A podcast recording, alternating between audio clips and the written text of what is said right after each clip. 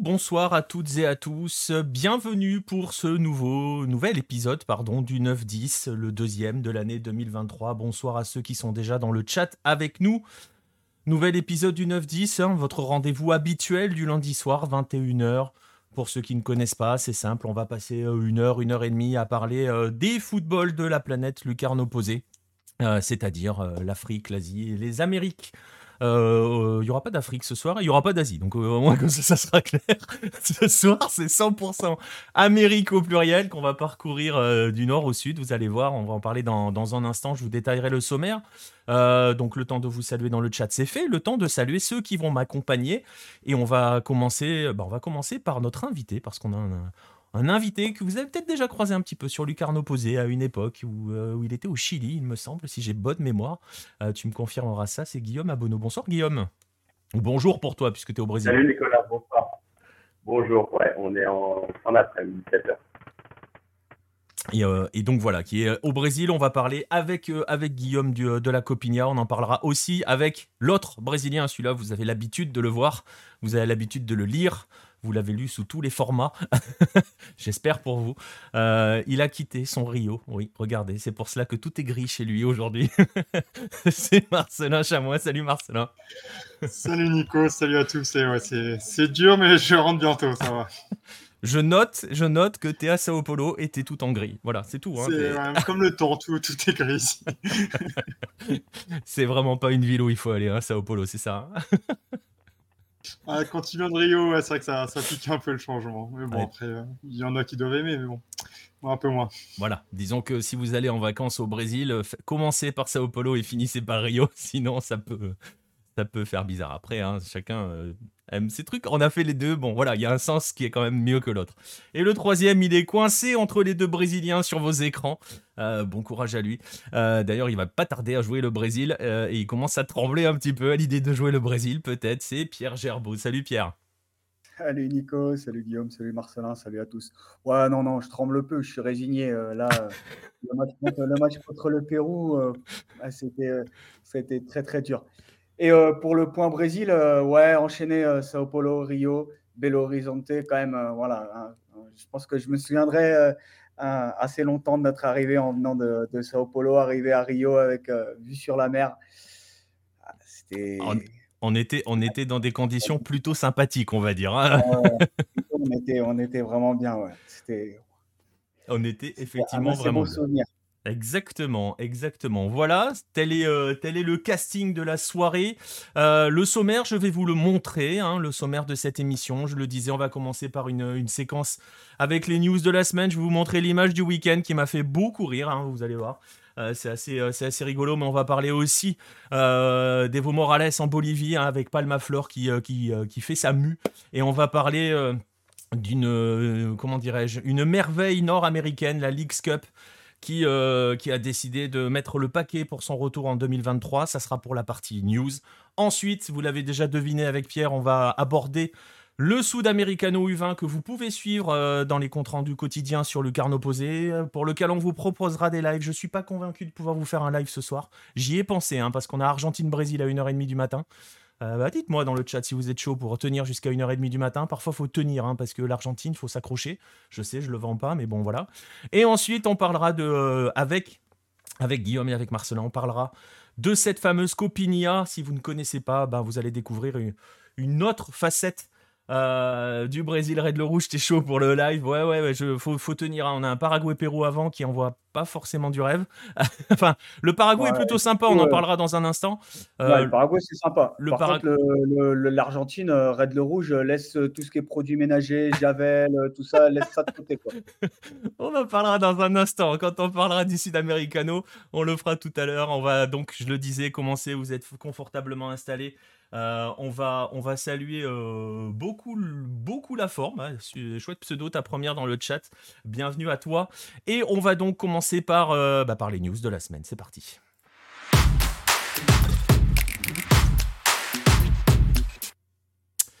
Alors, au menu des news de la semaine, je le disais à l'instant, pour ce qui est pour moi l'image du week-end qui m'a fait beaucoup beaucoup rire. Elle nous vient euh, du Baradaron de Salvador, hein, euh, le stade, l'antre de Vitoria. Alors on en a parlé en off avec, euh, avec Guillaume et Marcelin. Malheureusement, aucun de vous deux n'a eu la chance d'y aller.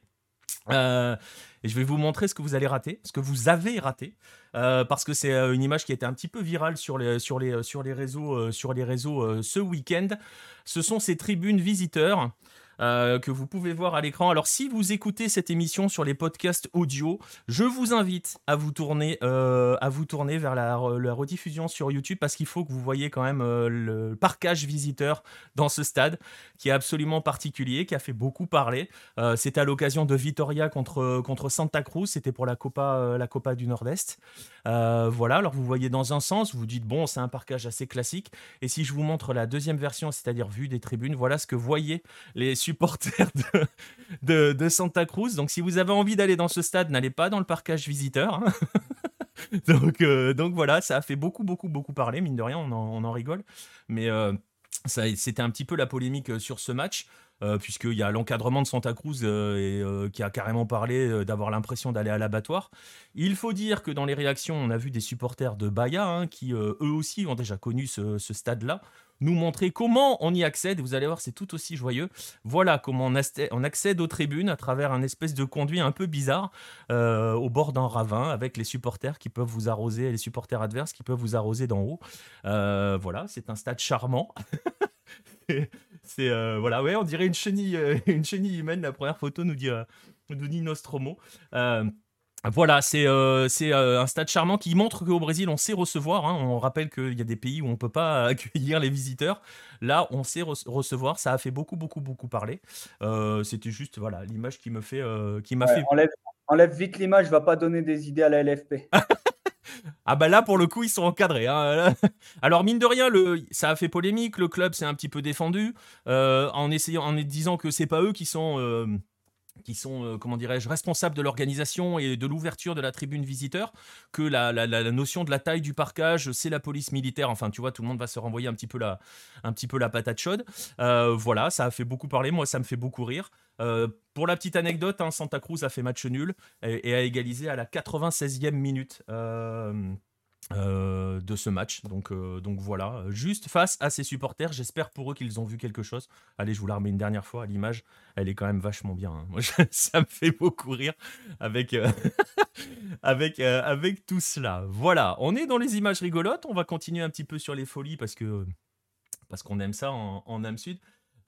oui, c'est vrai qu'en France, beaucoup la forme nous dit ils auraient été interdits de, ils auraient été interdits de stade par un, par un arrêté préfectoral. Voilà à voir ce que vous préférez, les gars, hein, quand vous allez au, stade, hein, en, termes de parcage, de parcage visiteur. Euh, donc voilà, c'est un peu étrange, mais, euh, mais bon. Après, ce qui est fou, c'est qu'on les voit pas sur l'image. Pour, euh, je termine cette histoire quand même parce que les caméras filment sur cette image que vous voyez de la gauche, donc on voit même pas les arbres en fait. quand si vous allez sur YouTube chercher un résumé du match, vous ne verrez pas ça et vous ne verrez pas cette organisation là et vous avez l'impression que c'est un joli stade bien fermé et tout. Et en fait, voilà. Voilà, c'est magnifique. Bref, je le disais, on va rester dans les folies. Euh, dans les folies un petit peu sud-américaines, vous l'avez sans doute vu, euh, ou vous en avez sans doute entendu parler, et vous aviez sans doute suivi auparavant les, euh, les aventures comment dirais-je, les, aventures de Jean-Christophe Baebeck ou de, euh, ou de, euh, ou de euh, Balamine, voilà, je perds de chercher son prénom, Balamine Savane, quand ils étaient allés à l'Atlético Palma Flor, avec ses magnifiques maillots absolument jaune fluo, associés jaune fluo, vert et rouge. Bref, eh ben, vous ne les suivrez plus cette année, eux, parce que déjà, eux, ils ont quitté le club, mais aussi parce que le club a changé de, je ne sais pas si on peut dire de dimension, en tout cas d'organisation, puisqu'il il a et il a fait beaucoup parler de lui. Alors, ce club-là a été fondé euh, en 2008. Euh, il appartenait à un groupe d'investisseurs qui était basé à, à, c'est dans la, dans la région de Cochabamba, hein, en Bolivie donc. Il est monté en première division en 2019, il a joué la Sud-Américaine en 2021, et là donc il a changé un petit peu. Le projet fonctionnait pas trop mal, hein, franchement, ça fonctionnait bien. Ils avaient attiré deux Français. Alors on est d'accord, c'est pas même si euh, l'arrivée de Baebek, on en avait parlé dans un 9-10, ça avait fait beaucoup parler, hein, parce qu'on on parlait d'un gars qui avait joué au PSG quand même, euh, qui est arrivé en Bolivie, c'est pas c'est pas rien. Bref, ce qui s'est passé, c'est qu'en fin d'année dernière, le club a donc décidé de changer Euh, il ne s'appelle plus Atlético Palma Flor. Euh, je vais vous montrer une petite image. Voilà, vous voyez l'ancien maillot qui est au-dessus, hein, ce fameux jaune un petit peu fluo avec du vert fluo et le short rouge. On va passer au bleu, à la Esquadra Azul, puisque le, club euh, a décidé de changer de nom et de déménager. Déjà, il est allé à Villa Tunari, c'est à peu près à 200 km de là où il était auparavant, toujours dans la même région. Et il change de nom pour s'appeler maintenant le club Palma Flor del Tropico. Euh, je le disais, il change de couleur. Il a un nouveau maillot, hein, tout à fait euh, bleu. Je peux vous montrer même le maillot. Euh, voilà. Hein. si vous voulez vous le procurer, je peux pas vous l'avoir, mais on peut essayer de le choper celui-là. je sais pas ce que vous en pensez, les gars, mais voilà. faut, faut aimer les maillots bleus avec un peu de soleil. Et de... Non, par contre, on peut, on, on peut expliquer que c'est quand même assez, entre guillemets, monnaie courante. Bon, peut-être pas aller jusque-là, mais c'est possible de changer de, de localité, euh, de club, ça se fait euh, un peu partout, pas seulement en Bolivie. Voilà, avoir des clubs qui changent de nom et qui changent de, zone, voilà, ça peut arriver. Ils achètent en fait des, un peu du naming, c'est un peu comme en quelque sorte des franchises NBA. Voilà, ouais, euh, là, c'est juste, là en plus ça change pas de région et puis ils se sont associés avec les différents départements de la région pour que ça devienne véritablement le club, tu vois, de le. Ouais, ils ont fait une fusion. Ouais, bah c'est pas une fusion parce que c'était le seul club, enfin c'était le, gros club. Enfin, tu vois, euh, l'Atlético Palma Flor, ça fonctionnait. Donc euh, voilà. Et pourquoi ils ont fait beaucoup parler d'eux? Vous l'avez sans doute vu passer. C'est parce que leur nouveau président, bah, c'est tout simplement Evo Morales. Voilà, l'ancien président de la Bolivie. Euh, qui est, qui est arrivé aux commandes, avec beaucoup d'ambition hein, pour ce club, parce que mine de rien, mine de rien, il y a quand même, je l'ai noté, hein, il y a quand même quelques recrutements assez intéressants. Alors, on est d'accord, c'est à l'échelle de la Bolivie, mais on a quand même un ancien gardien de Bolivar, euh, Javier Rojas. On a euh, l'attaquant international, ça doit vous parler, euh, les gars, vous qui avez parfois vu des matchs de votre sélection face à la Bolivie, Gilbert Alvarez qui est attaquant international. Et on a aussi un ancien joueur d'Independiente del Valle, ancien aussi de River Plate, Arturo Mina, qui existe encore. ça doit vous rappeler les épopées. Ouais, ouais. Et qui est pas si ouais, c'est River, non oui, il a joué à River, exactement. 2016, il est à River après, euh, après, euh, après le parcours. Exactement. Il est à River et euh, voilà. Il a que 32 ans, mine de rien, Arturo Mina. Je pensais beaucoup plus vieux que ça. Et encore, alors là, c'est pour les spécialistes du foot argentin. Il y en a peut-être euh, dans, le, dans le chat. Euh, Mathias Pisano, je ne sais pas si ça vous parle, les gars. Euh, ancien d'Independiente, qui s'était un petit peu. Il est passé par la Colombie aussi, non? Il me semble qu'il est passé par la Colombie. Il, a beaucoup bourlingué. Ouais, il était à l'América. Il me semble qu'il est passé à l'América. Il a joué à Aldo Sevi, non? Aussi Ouais, exactement. Ouais, ouais, très bien. Oh, effectivement, en Colombie, en tout cas, c'était un bon joueur.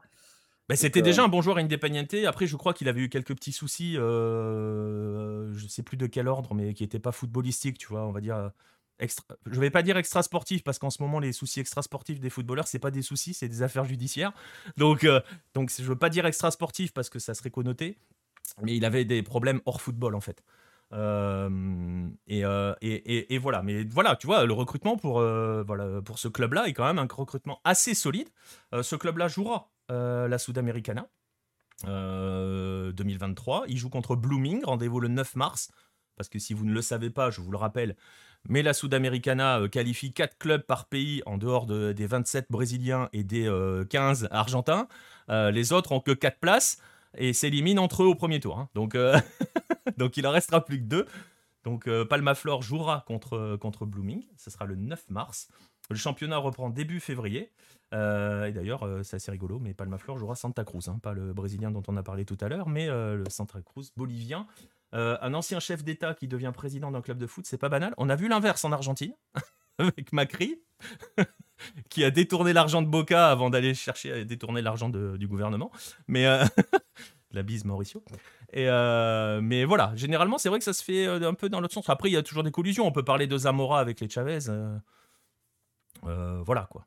Donc euh, bon, ça arrive, ça arrive euh, assez fréquemment. Euh, est-ce qu'on peut compter Sarko? C'est une bonne, une bonne question. Il n'a pas racheté le PSG encore.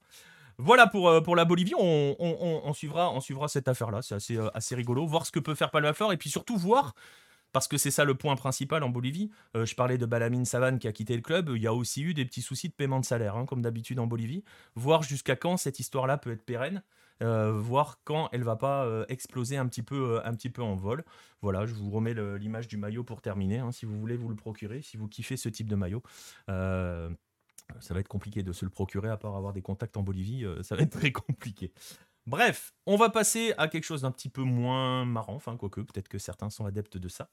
On va aller en, Amérique du Nord euh, avec l'annonce de la formule de la nouvelle Leagues Cup. Alors vous voyez ce très beau trophée qui, enfin je sais pas, très beau, qui ressemble à je sais pas trop quoi. Euh, je vous laisse euh, juste de ça. Qu'est-ce que donc que la, que la Leagues Cup Peut-être que vous n'en avez jamais entendu parler. En fait, c'est une compétition assez récente. Hein, qui avait été euh, créé en 2019 et qui oppose, devinez, euh, si vous arrivez à lire sur la coupe, vous avez tout de suite deviné, euh, les clubs de Liga MX au club de MLS. Comme par hasard. Hein. alors la première, en gros, c'était un tournoi qui se jouait l'été. aux États-Unis, bien sûr, hein, parce que on sait comment ça fonctionne dans ces cas-là. Et les la première version, en 2019, opposait 8 clubs, 4 de MLS, 4 euh, de Liga MX. C'était un espèce de revival d'une ligue qu'ils avaient créée il y a quelques années, qui s'appelait la Super Liga. Enfin bon, bref, ça avait duré 3 ans, ces trucs-là. Euh, c'était surtout des compétitions très marketing. Et d'ailleurs, la Leagues Cup avait été très très critiquée, même par les joueurs, euh, parce qu'ils avaient placé ça en plein été. Ça s'était joué à Vegas, il me semble, la première édition, à vérifier. Et c'était un truc un peu marketing, sauf que, sauf que la Leagues Cup, ils ont été suffisamment forts pour qu'elle donne un billet qualificatif pour la Conca Champions, rien que ça, à son vainqueur. Donc voilà, en 2019, le premier vainqueur, c'était Cruz Azul, ce qui montre à quel point cette compétition elle a de la valeur. Hein. La bise à tous les supporters de Cruz Azul. Mais bon, voilà. Euh, ils ont remporté la, première et pour la seconde édition qui devait être, euh, qui devait se tenir en 2020, euh, ils avaient prévu une expansion en passant à 16 clubs. J'ai dit devait, pourquoi? Parce que 2020, Covid, donc elle ne s'est pas jouée. L'idée, l'idée à l'époque, c'était d'envoyer les quatre meilleures équipes de MLS de chaque conférence et des équipes qui n'étaient pas déjà qualifiées. Il va falloir s'accrocher parce que je vais essayer de vous expliquer le format. Hein. Vous allez voir, c'est donc en gros, ils avaient pris les équipes qui n'étaient pas qualifiées, les quatre premières de chaque conférence en MLS, ça fait 8 de chaque, pour la MLS, 8 côté euh, mexicain avec les vainqueurs des deux tournois, celui de la coupe et 5 équipes prises sur la table annuelle. Voilà, ça fait 8-8. Le Covid a mis tout ça, euh, enfin l'a fait annuler, donc pas d'édition en 2020. Elle est revenue en 2021, mais elle est revenue à 8 et pas à 16. Donc voilà. Ça s'est joué encore entre août et septembre, et là, cette fois-ci, c'est encore un Mexicain qui a gagné, c'est Léon. Vous voyez la taille du trophée quand même, hein, euh, au passage, sur, cette image. Léon s'est imposé face aux Sanders en finale, voilà, très bien. Mais ça prend pas des masses, cette histoire. Euh, bref, ça prend pas des masses, donc 2022, là, l'année dernière, elle était juste devenue une espèce de petit tournoi amical qui s'est toujours joué l'été, mais en gros, c'était devenu un truc de préparation. Euh, le motif, à l'époque, c'était de dire euh, ouais mais il y a la Coupe du Monde qui arrive qui est en novembre, ça bouscule les calendriers. Donc en gros ils ont fait 4-5 matchs amicaux dans un coin et, euh, c'était l'équivalent de cette compétition là. Alors on se dit c'est bon, ils vont nous lâcher avec ces histoires de compétition qui servent à rien. vous connaissez mal les Nord-Américains. En 2023, on va partir plus fort et vous allez voir vers où, vers quoi on tend surtout euh, par rapport à ça. C'est qu'en 2023, ben, je vous montre une petite image, et ben, absolument tout le monde, que ce soit en MLS ou en Liga MX, va y participer. Il y aura donc 47 équipes qui vont être inscrites. Le tournoi va démarrer le 21 juillet. La finale est prévue le 19 août. Je vous laisse imaginer le calendrier. Il y a 47 équipes alors, je voulais vous mettre un petit peu euh, la, vidéo pour vous montrer comment c'était euh, le format et tout et tout. Mais bon, on va pas s'amuser à prendre un strike à la con euh, sur ces compétitions-là. En gros, je vous explique brièvement. Il y a chaque champion qui est directement qualifié pour la phase à élimination directe. Les champions, c'est Los Angeles FC et Pachuca, les derniers. Ils ont réparti 15 équipes de chaque, championnat dans, dans, des groupes, dans divers groupes. dans des groupes de 3. Ils sont répartis en 15 groupes de 3 il restait des équipes et donc ils les ont réparties euh, dans ces différents groupes en, tirage au sort et en fonction aussi, en fonction surtout de la région parce que je vais vous les montrer ces groupes. Alors, on va pas y passer deux heures hein, à vous les détailler. On va pas les détailler parce qu'on s'en fiche un peu, mais c'est juste pour que vous voyez le concept. Euh, en zone géographique, l'ouest, le centre, le sud et l'Est. Si ça, ça vous fait pas penser à des conférences pour une éventuelle prochaine Superliga, ça y ressemble beaucoup. Une Super League, tout simplement. On sait que c'est dans les tuyaux depuis, euh, depuis pas mal d'années. On sait qu'ils font pression là-dessus. Euh, je rappelle que la Liga MX, c'est fermé. Il n'y a plus de descente. Hein. C'est une ligue fermée comme les, la MLS. On rappelle aussi que le Mexique, les États-Unis et le Canada, donc la Liga MX et la MLS, euh, sont les organisateurs de la prochaine Coupe du Monde, qu'ils font une pression très très forte sur la CONCACAF. Cette compétition sera qualificative pour la prochaine Conca Champions de 2024.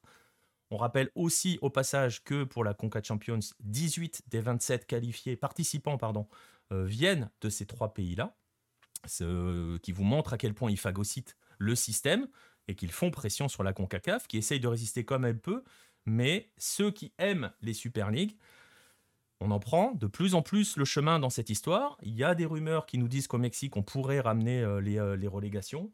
C'est pas gagné. Euh, c'est des rumeurs pour l'instant, mais vous voyez qu'on se dirige tout cela, ce qui est assez cynique quand même dans l'histoire. C'est il y a donc une vidéo sur le site de la Leagues Cup qui nous explique que This is the new world. Voilà, on est dans le nouveau monde. Cette compétition, c'est le nouveau monde. Je sais pas comment on doit l'entendre, cette histoire-là. Euh, mais voilà, on est un peu rassuré. Je suis pas sûr qu'on ait ce genre de choses en même sud. Hein. on a le Pas, Marcelin, euh, un mixte entre le Brasileirao et, le, et la Ligue, le championnat argentin, ça, ça t'intéresserait pas? Tu pars et tu fais à 50 équipes. Non, non, c'est bon, on va, garder euh, comme c'est maintenant. Ça s'appelle la Libertadores, ça, non? Ah oui, c'est vrai. Ah, on a, encore un peu le temps, mais euh, oui, c'est euh, pour reprendre ce que dit euh, Red le Rouge, c'est ça, c'est à peu près deux clubs US pour un club mexicain. Il y a 29 clubs américains et 18, 18 mexicains. Donc, donc voilà, la League's Cup, hein, si ça vous intéresse, je le rappelle. elle débute le 21 juillet, la finale est prévue le 19 août. Voilà. je vous assure pas qu'on la suivra, hein, mais, mais, mais bon, voilà, attention donc à cette potentielle Super League qui pourrait, euh, qui pourrait voir le jour. Du côté de l'Amérique euh, du Nord, on va avoir une pensée pour euh, tous les pays d'Amérique centrale hein, et des Caraïbes qui font partie de la CONCACAF et qui vont devoir bien ramer pour, récupérer un peu d'argent déjà, hein, des compétitions et surtout une visibilité. Voilà, on va en rester là sur, sur la partie news. On a un peu rigolé, on a vu des choses un petit peu sérieuses. Euh, on a un petit peu rigolé, pas trop. On a vu des choses sérieuses, oui. On va parler euh, tout de suite, on va passer à la suite, on va parler euh, du Sud-Americano avec, avec Pierre.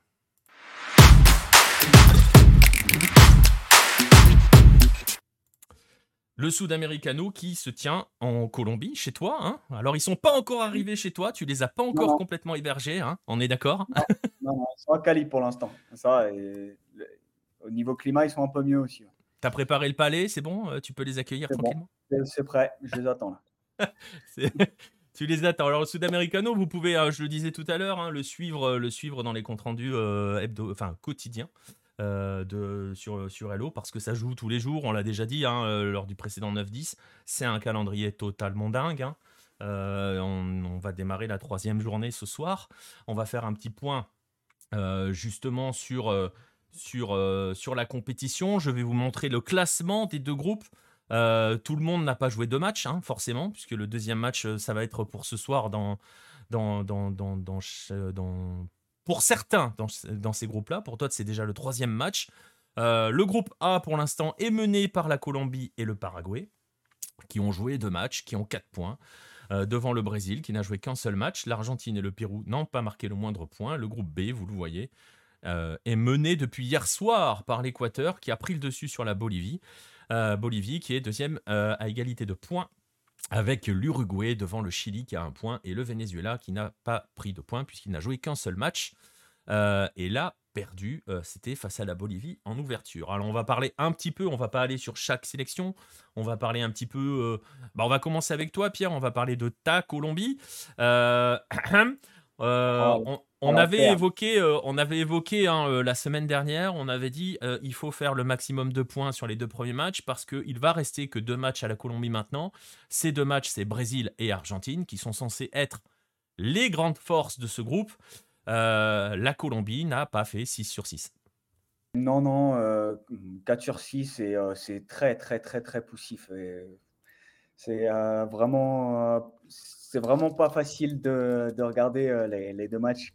ça n'a pas été facile de regarder les deux matchs. Le niveau de jeu était quand même, on va dire très décevant. On attendait, beaucoup mieux par rapport à l'effectif tout simplement. Il y avait moyen de faire mieux.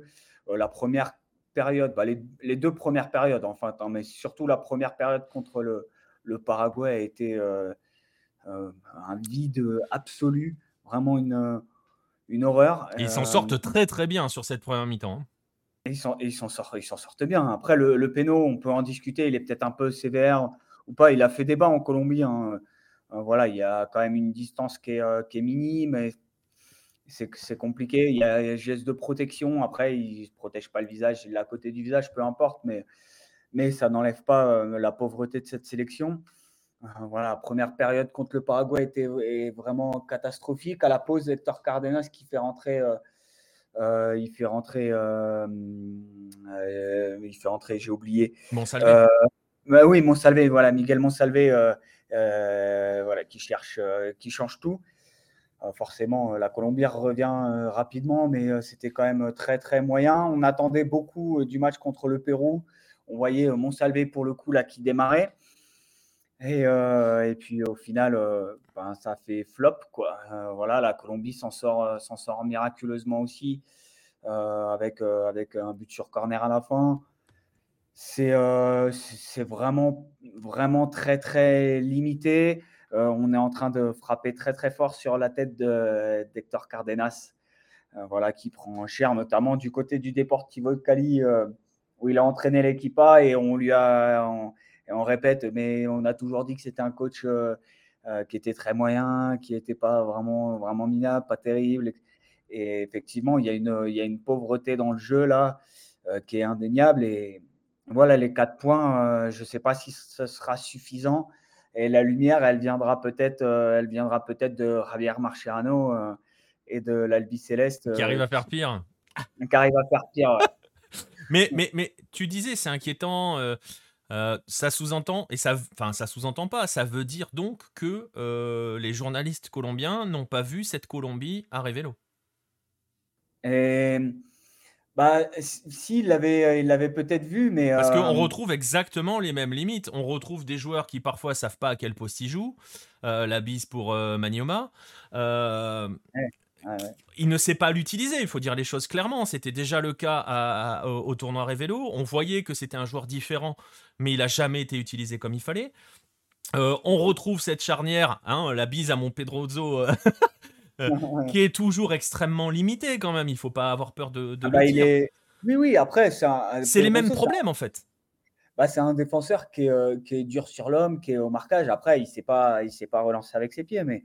oui, c'est. Euh, c'est pas un défenseur en moderne, on va dire. C'est un, c'est vraiment le stopper à l'ancienne, mais. Euh, mais je suis pas certain. D'ailleurs, Pedroso, on a annoncé, il devrait peut-être quitter Real Cartagena pour rejoindre les Émirats Arabes Unis il a une offre là-bas euh, qui pourrait l'intéresser. Mais, mais euh, si bah, il y avait quand même l'espoir de, OK, il y a un processus qui se met en place, euh, il, va peut-être y avoir des progrès dans le jeu, on est à la maison.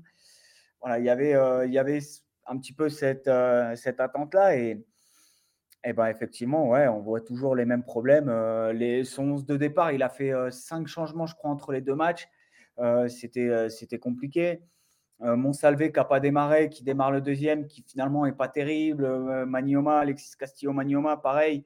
Euh, il démarre le, premier, il n'est pas terrible. Là, le deuxième, il est remplaçant. Quand il rentre, on se dit, ah, mais finalement, c'est un bon joueur. Pareil pour le 9, où il avait mis Carvalho pour le, pour le premier match. au deuxième match, il n'est même pas rentré en jeu. C'est Zuleta qui est rentré et qui était titulaire. C'est Cabezas qui est rentré. Enfin, on a l'impression qu'il tâtonne, qu'il n'a pas de 11 de départ, qu'il ne sait pas où il va. Euh, c'est, c'est, vraiment compliqué. La Colombie. Euh, voilà, Cabezas, euh, Cabezas, qui était d'ailleurs l'une des rares satisfactions au Révélo. Hein. Ouais, qui a été acheté par, acheté par Watford et qui fera le premier semestre au Deportivo Independiente Medellín. Ouais, voilà. Donc, tu vois, même, même en s'appuyant sur ce qui s'est passé au tournoi, En gros, il ne s'est pas servi de ce qui s'est passé au tournoi pour construire son équipe pour son Sud-Americano. Et euh, bon, on le disait, ils ont joué les normalement deux plus faibles équipes, entre guillemets, parce qu'on va pouvoir l'évoquer dans un instant en parlant un petit peu du Paraguay, parce que tu les as vus jouer toi aussi. Euh, euh, le Pérou quand même semble quand même très faible, il hein, ne faut pas se mentir dans ce, dans, dans ce ah, groupe. Il semble en dessous, il semble en dessous des, voilà. des autres. Exactement, mais, mais, mais derrière pour la Colombie, c'est Brésil et Argentine quoi. Mmh et elle est comment, il est comment l'état d'esprit au pays ou auprès des suiveurs Un petit peu de résignation ou on y croit encore? Bah, résignation, ce, ce serait pas, ce serait pas le bon mot. inquiétude, critique forte, vraiment. voilà, il y a un peu ce, cet espoir de se dire que bah, c'est le jour off là pour la Colombie, donc le match contre le Brésil, ce sera mercredi. Donc se dire bah, il a un jour entier pour travailler et, voilà, après, c'est pas, c'est pas, pas un magicien non plus. Ça, c'est pas une information, c'est plus une opinion. Mais voilà, il va pas transformer l'équipe d'un jour à l'autre, du, du samedi au mercredi, quoi. surtout pas contre le Brésil, qui est quand même une équipe qui peut te fracasser offensivement à n'importe quel moment. Mais, mais qui n'a pas été hyper impressionnant face au Pérou. première mi-temps très très compliqué pour les Brésiliens.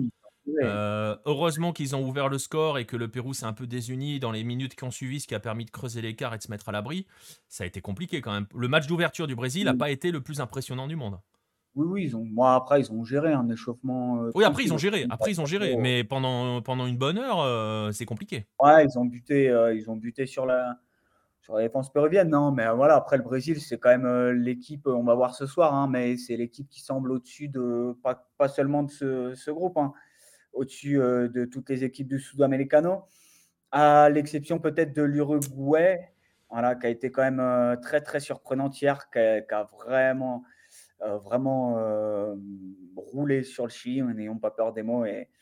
Désolé, je sais que c'est difficile. Non, non, non, mais tu as raison. Mais j'allais, j'allais l'aborder. D'ailleurs, on peut le faire. Ça fait la transition. on peut, on peut, on peut justement parler de, de cet Uruguay d'hier.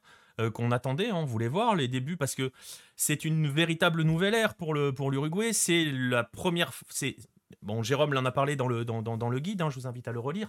Mais euh, euh, c'en est fini de Fabian Coito depuis quelques années, mais c'est surtout la première, la première sélection U20 après Tabarès. Donc il y a le, fameux processo Tabarès qui a, qui a drainé et dicté la loi en Uruguay depuis 2006 et très clairement révolu. Euh, le début, la première mi-temps de l'Uruguay hier face au Chili. Le Chili qui avait été, parce qu'il faut le dire aussi, très très bon face à l'Équateur, euh, hyper impressionnant dans le jeu. Hein. Moi j'avais adoré la façon dont ça, ça, jouait en triangle dans les couloirs et tout. Enfin, ça jouait euh, remarquablement bien. Je pense que si l'avant-centre Connelly était un peu plus adroit, l'Équateur ne s'en sort pas avec un match nul sur le match d'ouverture. Euh, mais, euh, mais le Chili s'est fait, tu l'as dit, rouler dessus sur ce match. Ah ouais, clairement. Et euh, moi j'ai bien aimé Rodriguez qui met la belle frappe là pour le, 2-0. qui est un joueur, à mon avis, plus un joueur d'axe que de couloir. voilà, il a tendance à, faire des, à se repiquer en fait dans l'axe, voilà, faire des diagonales. Mais, mais ouais, le, le, Chili, on attendait vraiment avec impatience ce Chili-Uruguay parce que voilà, tu as l'Uruguay un peu, bah, comme tu viens de, dire, tu as le Chili qui avait été quand même très séduisant euh, contre l'Équateur. Et, euh, et, en fait, il n'y a pas eu de match. Il y avait 2-0 euh, au bout de 7 minutes. 7 minutes. 7 minutes, il y avait déjà 4 tirs uruguayens et 2 buts. Et 2-0. Donc voilà, 2-0, ton match, il est. Ah, il est plié. 2-0 au, au bout de 10 minutes, ton match, il est plié. Voilà. Ça, en parlant de Chili, 2-0 au bout de 10 minutes, ça me ça me fait un peu de. ça te rappelle quoi? Ça te rappelle une petite boule au ventre. Là, je vais me mettre à, verser une petite larme. Mais... il y avait eu la pluie après, ça avait changé le match. ouais, Mais euh, voilà, là, bon, l'Uruguay à 2-0, c'était plié. Ils mettent le troisième euh, avant la mi-temps, juste avant, je crois, après la. Ouais, exactement. 35 euh, ou 39, je crois. Je sais ouais, voilà, un truc comme ça, entre la 35 et la 40e. Voilà, magnifique bug d'ailleurs avec le, ballon euh, qui rentre dans les filets et qui ressort. Euh, Magnifique. Je sais pas comment il a fait parce qu'il n'y a pas de trou en fait. Hein. Il est vraiment passé dans le ah carré. il n'y avait pas de trou. Il est passé, euh, il est passé juste très fort. Et voilà, il faut savoir que c'est pas ces filets là normalement sur le sur le, but. voilà, si vous regardez, si vous, regardez le Deportivo Cali. Voilà, c'est pas, c'était pas ces filets-là. L'année dernière, fallait, fallait en avoir. Fallait pareil, fallait pas avoir le Javel à portée de main. Mais non, non, c'était pas ces filets-là. Donc, c'était des filets nouveaux. Et il y a, je sais pas, effectivement, mais mais voilà, et puis à 3-0, 3-0, ton match il est terminé. Tu n'as pas, la pas la même analyse. Ah, ils ont géré, ils ont géré tranquillement la deuxième mi-temps derrière. Mais c'est vrai que cet Uruguay-là, alors pour répondre à beaucoup la forme, je ne sais pas si on peut parler de nouvelle génération dorée pour l'Uruguay. Il y a des joueurs de très grande qualité, hein, ça c'est clair. Euh. Moi j'ai beaucoup aimé le petit 10, euh, Franco Gonzalez. Euh, je pense qu'il est. Corcovado derrière, là, vous le voyez sur la photo. Ouais, exactement. C'est pour ça que je dis petit 10, il doit faire 1m70, le gars. Un petit peu comme le petit Segovia du oh, oh. Paraguay. Oh, euh... respecte les gens qui font 1m70. non, mais en fait, ce qui est assez intéressant dans ce Sud-Americano, on peut l'aborder. Euh, je parle de Franco Gonzalez, je parle de Segovia côté Paraguay, qui est hyper intéressant dans son couloir, mais qui est tout petit aussi. Il doit faire 1m70. Lucas Chavez de la Bolivie. Euh, un peu ce même genre de profil qui sont hyper intéressants, ces petits meneurs de jeu là qui viennent provoquer tout le temps. Euh, et d'ailleurs, on peut en profiter, hein, euh, Pierre, pour évoquer Paraguay et Bolivie, dont on a parlé. On a parlé un petit peu du Paraguay, mais Paraguay et Bolivie sont les deux belles surprises de ce début de Sud-Americano. Hein. Ouais, le Paraguay, on les attendait clairement pas à ce niveau-là. Il y avait une incertitude quand même parce que chez les A, la génération paraguayenne, c'est pas voilà, c'est pas ce qui se fait de mieux non plus actuellement. Voilà, ils ont, on va dire qu'ils ont déjà eu mieux dans l'histoire. Euh, voilà, donc on n'attendait pas forcément le, Paraguay à ce niveau-là. Et, euh, ils, ont, euh, bah, ils ont tenu tête, ils ont fait plus que tenir tête à la Colombie. Et, ils ont fait tomber l'Argentine. Ils ont fait tomber l'Argentine et, et c'est pas volé. Et c'est clairement pas volé. Voilà, il y a eu des erreurs individuelles côté dont on va reparler bien évidemment. Mais, euh, mais voilà, ils ont, fait, ils ont fait plus que jeu égal contre l'Argentine et, et c'était vraiment une, une, très très belle surprise. Et là, avec 4 euh, points après deux matchs, sachant que ce soir ils jouent le Pérou, ils peuvent déjà assurer leur qualification. Ouais, parce qu'avec 7 points, avec 7 points, ils y vont. Ils y ah. vont. 7 points, ce sera suffisant. Avec 7 points, ça doit passer. On rappelle qu'il faut finir dans les trois premiers. Euh, on va vous remettre, on va vous remettre les, les, les, classements hein, si vous ne les avez pas en tête. Euh, ce n'est qu'après euh, deux journées pour certains, une seule pour d'autres, donc il y a encore un peu de travail, mais il faut finir dans les trois premiers. Euh, on parlait du Paraguay qui est une, qui est une belle surprise. Oui, oui, il y a des joueurs hors championnat national chez les U20 d'Uruguay pour répondre à, Oh, il me semble que c'est c'est quelqu'un de très connu, oui, pour, répondre à 10-10 APG. Il y, a, quelques joueurs, il me, il me, alors de mémoire, il me semble que l'avant-centre, euh, attends, je vais vérifier. Euh, parce qu'il vient du Real. Euh, Alvaro Rodriguez, je vérifie, ouais, c'est ça. Alvaro Rodriguez est formé au Real, il est espagnol en fait. il est né, enfin, il n'est pas espagnol, il est uruguayen, mais il est né en Espagne. Et donc, il a la double nationalité. Exactement, et il a choisi de défendre les couleurs uruguayennes. On, on l'attendait beaucoup hier, hein, d'ailleurs, lui, hein, parce que justement, hein, formé au Real, voilà. C'est pas celui qu'on a vu le plus, d'ailleurs, on l'avait pas nommé jusqu'ici. grand avant-centre aussi. Euh, grand par la taille, assez fin. Euh, on va voir sur les prochains matchs. Pour l'instant, c'est pas lui qui a eu véritablement à se mettre en valeur. Je sais pas ce que tu en as pensé, euh, toi, Pierre.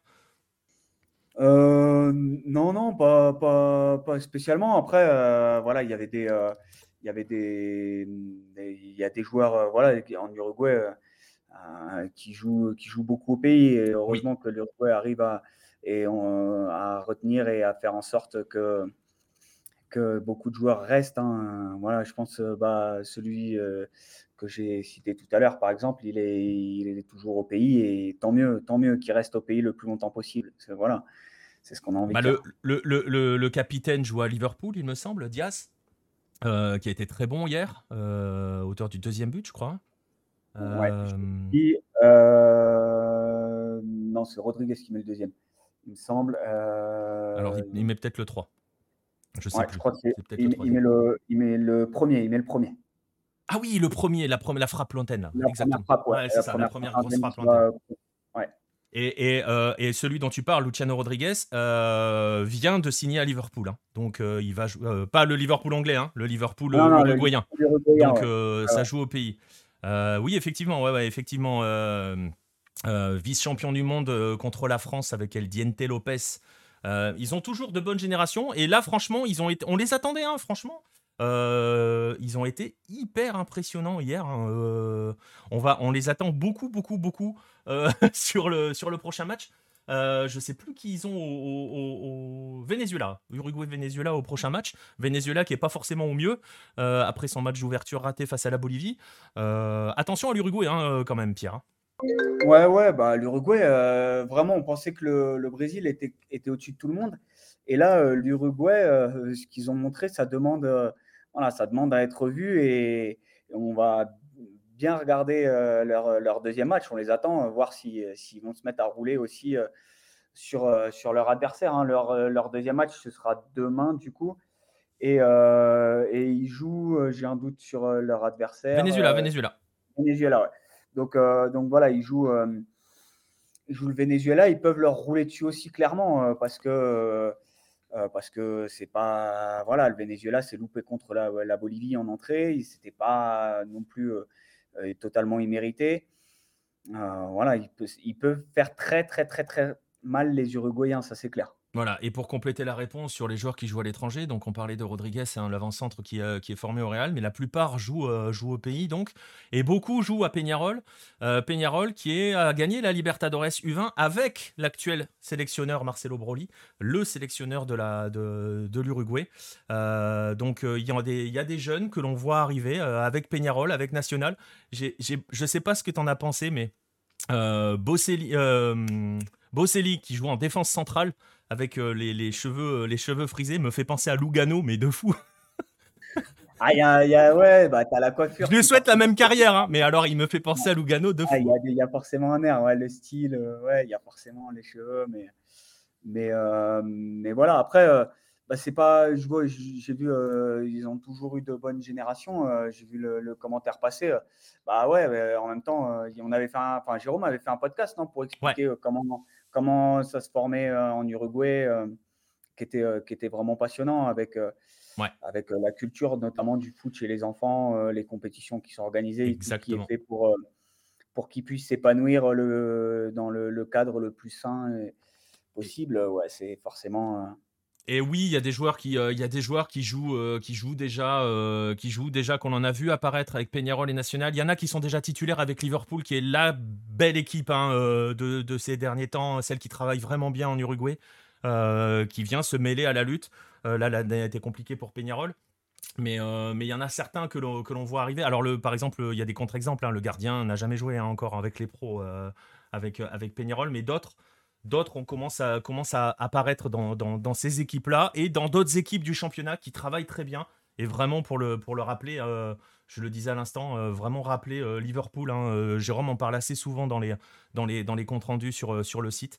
Et, effectivement, Liverpool bosse bien. On voit certains de leurs joueurs là sur le terrain, d'autres qui vont rejoindre le club. Et voilà, on est très intéressé. c'est encourageant cet Uruguay-là. On va voir jusqu'où ils peuvent. Euh, aller. Euh, en tout cas, ils ont un groupe qui est franchement à leur portée parce que jusqu'ici, bah, on l'a dit, le Chili a été une belle surprise. Ils ont fait un bon match, mais ils se sont fait rouler dessus. Euh, le Venezuela a raté son match d'ouverture face à la Bolivie. Ouais, on les attendait. Le Venezuela, le processus Peckerman, qui est quand même un, voilà, un entraîneur qui fait. Ouais, mais qui ne fait que commencer. Voilà, qui fait que commencer. Donc, on attendait quand même de voir, voilà, de voir ce Venezuela. Et au final, ça a été quand même très, très décevant on attendait quand même bien mieux du, Venezuela, surtout qu'il jouait pas, euh, voilà, il jouait, il jouait la Bolivie. Mais, pas, mais, mais la Bolivie, c'est quand même, euh, je sais pas ce que tu en as pensé, si tu as vu leurs deux matchs, euh, hyper surprenant quand même. Ouais, contre l'Équateur, contre l'Équateur hier, il rate. franchement, j'ai souvenir d'une occasion immanquable qui rate. Ouais, bah, Lucas Chavez sur la frappe repoussée par Napa, il est seul face au but, il la met au-dessus. il est seul face au but et il l'envoie au-dessus. Ouais. Ils ont failli refaire le même coup qu'au Venezuela. Euh, ce que, moi, ce que je trouve, je sais pas, tu me diras ce que, ce que tu en penses, ce que je trouve impressionnant avec cette Bolivie-là, c'est sa discipline. Elle arrive à la garder. J'allais te dire. C'est assez dingue. Et c'est son impact physique. Alors, c'est parfois un peu limite. Hier, il y a des moments où c'est franchement limite. Je pense qu'il y a un ou deux pénalties pour l'Équateur. Il y a, un, mec qui doit prendre un rouge côté Bolivie.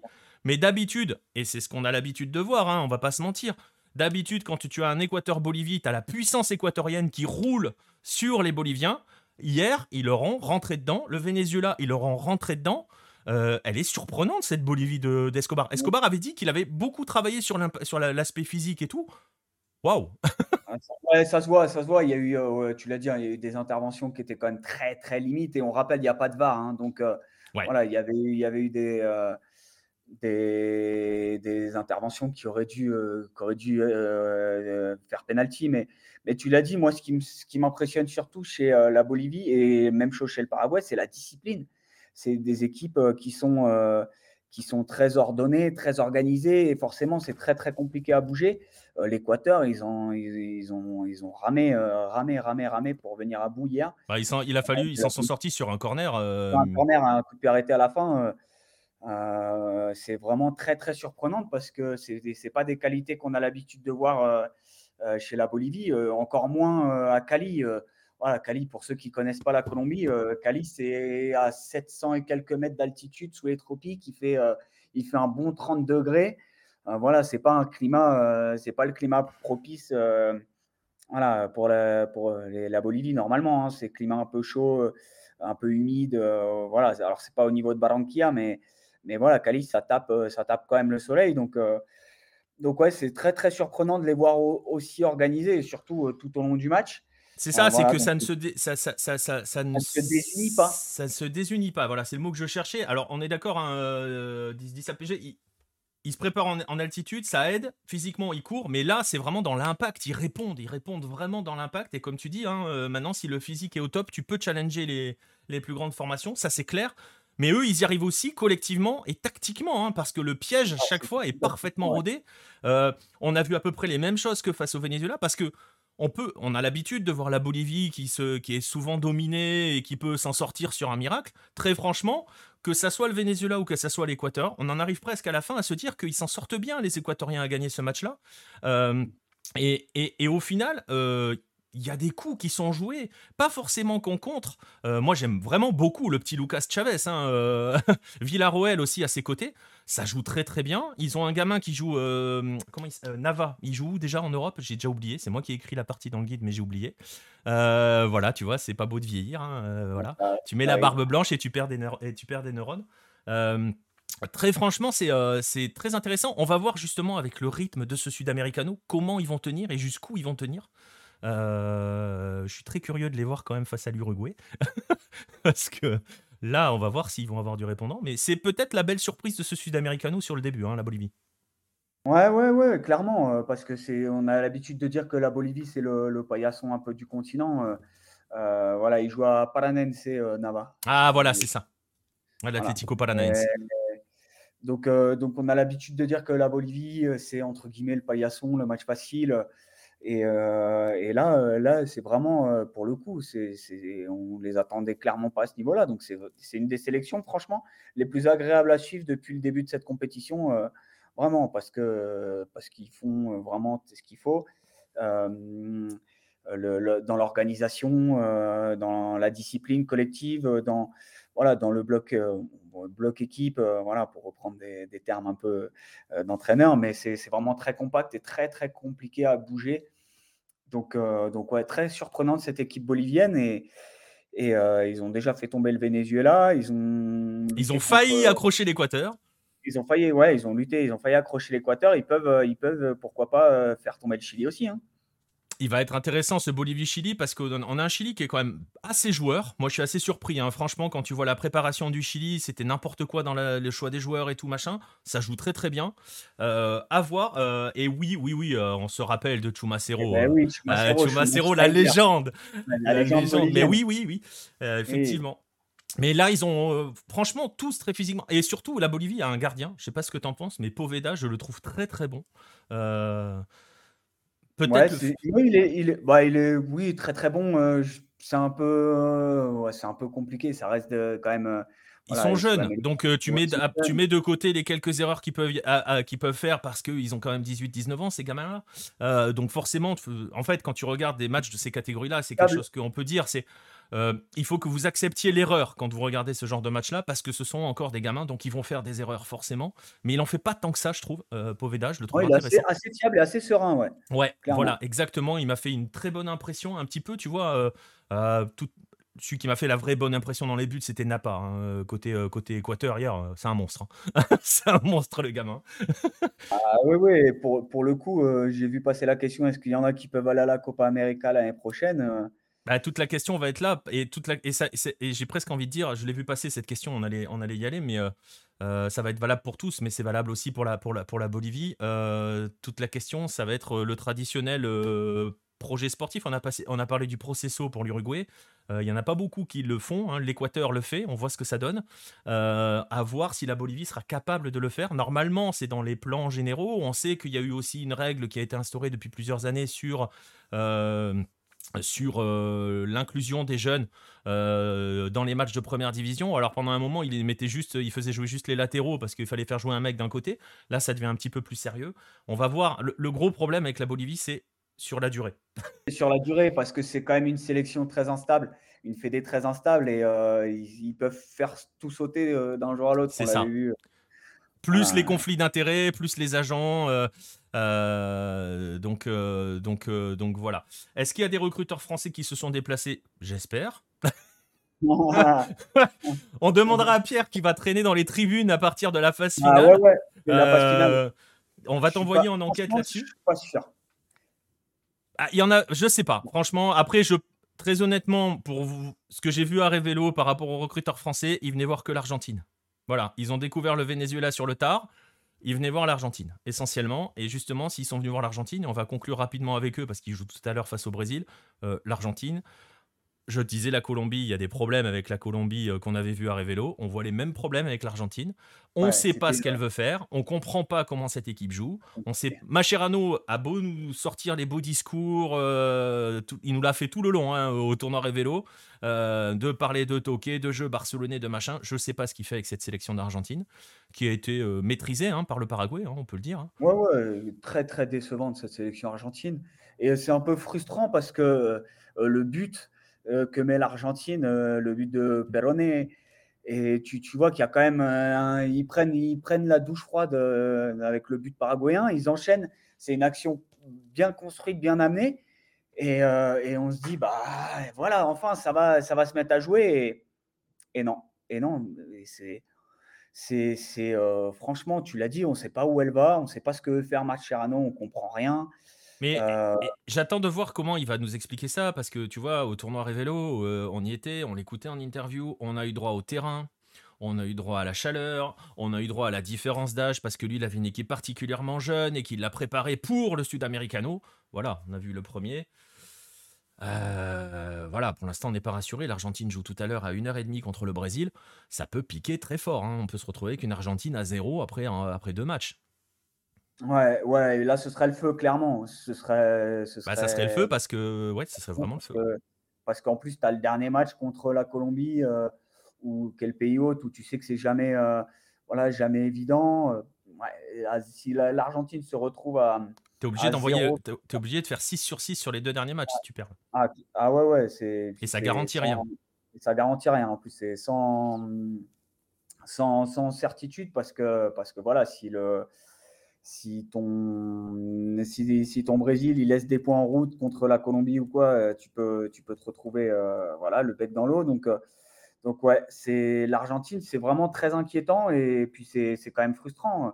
Voilà, on attendait euh, noter qui est sorti sur blessure. Je pense pas qu'il jouera ce soir. Bah, il y a toutes les infos. Je pense pas non plus, mais apparemment il a des nouvelles rassurantes. Mais, mais voilà. Ouais, et euh, bah, c'était quand même un des joueurs, on attendait, euh, on attendait qu'il fasse la différence. Et, euh, et puis bah, au final, il n'était pas là et on voit il va peut-être pas, il va peut-être pas jouer ce soir non plus. Donc c'était un des joueurs différents de cette équipe. Ouais, il n'y a pas d'optimisme pour l'Argentine. Première sortie avec le maillot de 3 étoiles. Voilà, leurs prestations ne sont pas pas 3 étoiles loin de là. Et je pense qu'il vient de laisser ce message dans le. Euh, je sais qui vient de laisser ce message dans le chat. Oui, tu as son maillot. Euh, parce qu'il n'y a plus, il n'y a plus Fausto. il arrive chez Léa Fausto. Euh, Fausto verra. Voilà. je sais très bien qui vient de laisser le message dans le chat. Et donc voilà. Et pour répondre à la question de d'André Pierre, tu as des infos sur Luis Chavez, toi, à Porto? Moi, non. Moi, j'en ai pas. J'avoue, j'en ai moi, pas. moi, en plus, c'est compliqué pour être le au Mexicain. Chavez de Pachuca euh, à Porto, j'avoue, je sais pas. Ça, euh, j'ai pas d'infos. Par contre, euh, par contre, j'ai des infos, enfin, pas des, pas d'infos non plus, mais Mais le... il y a un joueur dans la Colombie qui est double nationalité mexicaine. voilà. Qui, qui, a encore le choix de partir, c'est ça? tu sous-entends? Et qui n'a si, pas démarré chez Léa aussi, qui a Pachuca. Euh, donc, ah, je ne l'ai pas, en tête. Bon. Bref, voilà, voilà pour, euh, pour, euh, pour ce Sud-Américano, toujours à suivre. Troisième journée euh, ce soir, je vais vous mettre le programme, même si on l'a déjà dit. Paraguay-Pérou, c'est à 23h. et ça peut, ça, peut ça peut valoir très cher hein, pour le Paraguay en cas de victoire. Hein. ça peut quasiment les envoyer les envoyer en, phase finale. Et attention à ce Paraguay qui est hyper intéressant. Euh, suivez donc euh, le petit Segovia et suivez Alan Will qui est devant, euh, l'homme qui n'a pas de voyelle dans son nom, mais je lui trouve des faux airs de, Cardoso. Voilà, à ce garçon. si vous vous rappelez d'Oscar Cardoso, je trouve qu'il y, a, des, des airs d'Oscar Cardoso. Et donc le fameux Argentine-Brésil à 1h30 euh, à une heure et demie qui va, euh, qui va être euh, explosif, enfin un peu, un peu comme tous les Argentines-Brésil hein, concrètement. Mais là encore plus parce que le Brésil peut avoir 6 points et donc faire un grand pas aussi. Et surtout l'Argentine se retrouverait à zéro à mi-parcours et ça pourrait piquer très fortement. Voilà, le Sud-Américano, ça sera à suivre sur le site. C'est Fernando Alvarez, hein, je viens de regarder, j'ai checké son nom, qui est le Colombo-Mexicain, qui n'a pas démarré encore chez les pros à Pachuca.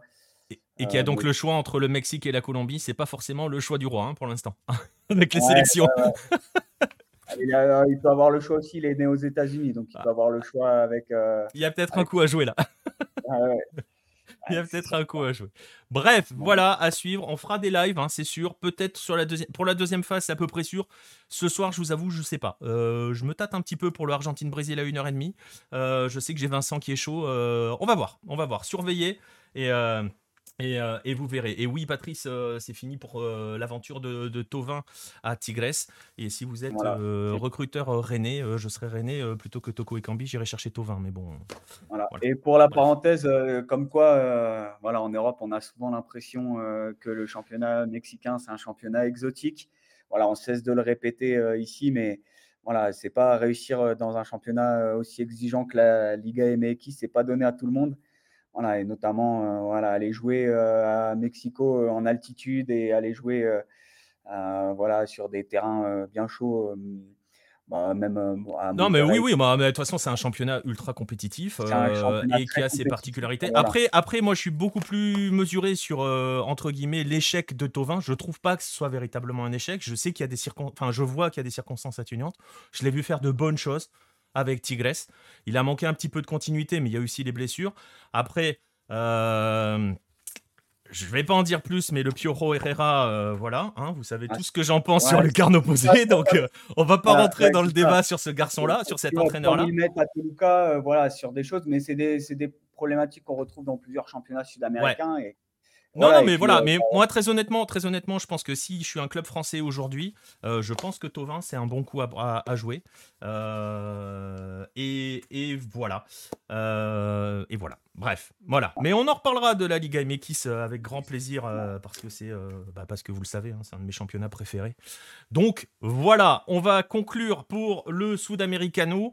continuez à le suivre. Hein, je vous le disais, vous voyez les programmes. Là, c'est les heures locales. C'est 23 h pour le Paraguay-Pérou, 1h30 pour Argentine brésil ce soir. On va compter 6 heures de décalage horaire avec la France. Exactement. On va continuer, on va rester avec les jeunes. Euh, on va continuer avec eux. On va voir d'autres types de jeunes. On va aller vers ceux que les recruteurs aiment beaucoup en général et pour lesquels ils sont prêts à payer très très cher. Il faut le dire. Parfois trop cher, mais ça ne sera pas le débat du soir. On va passer, euh, on va passer au Brésil. On va parler de la Copinha.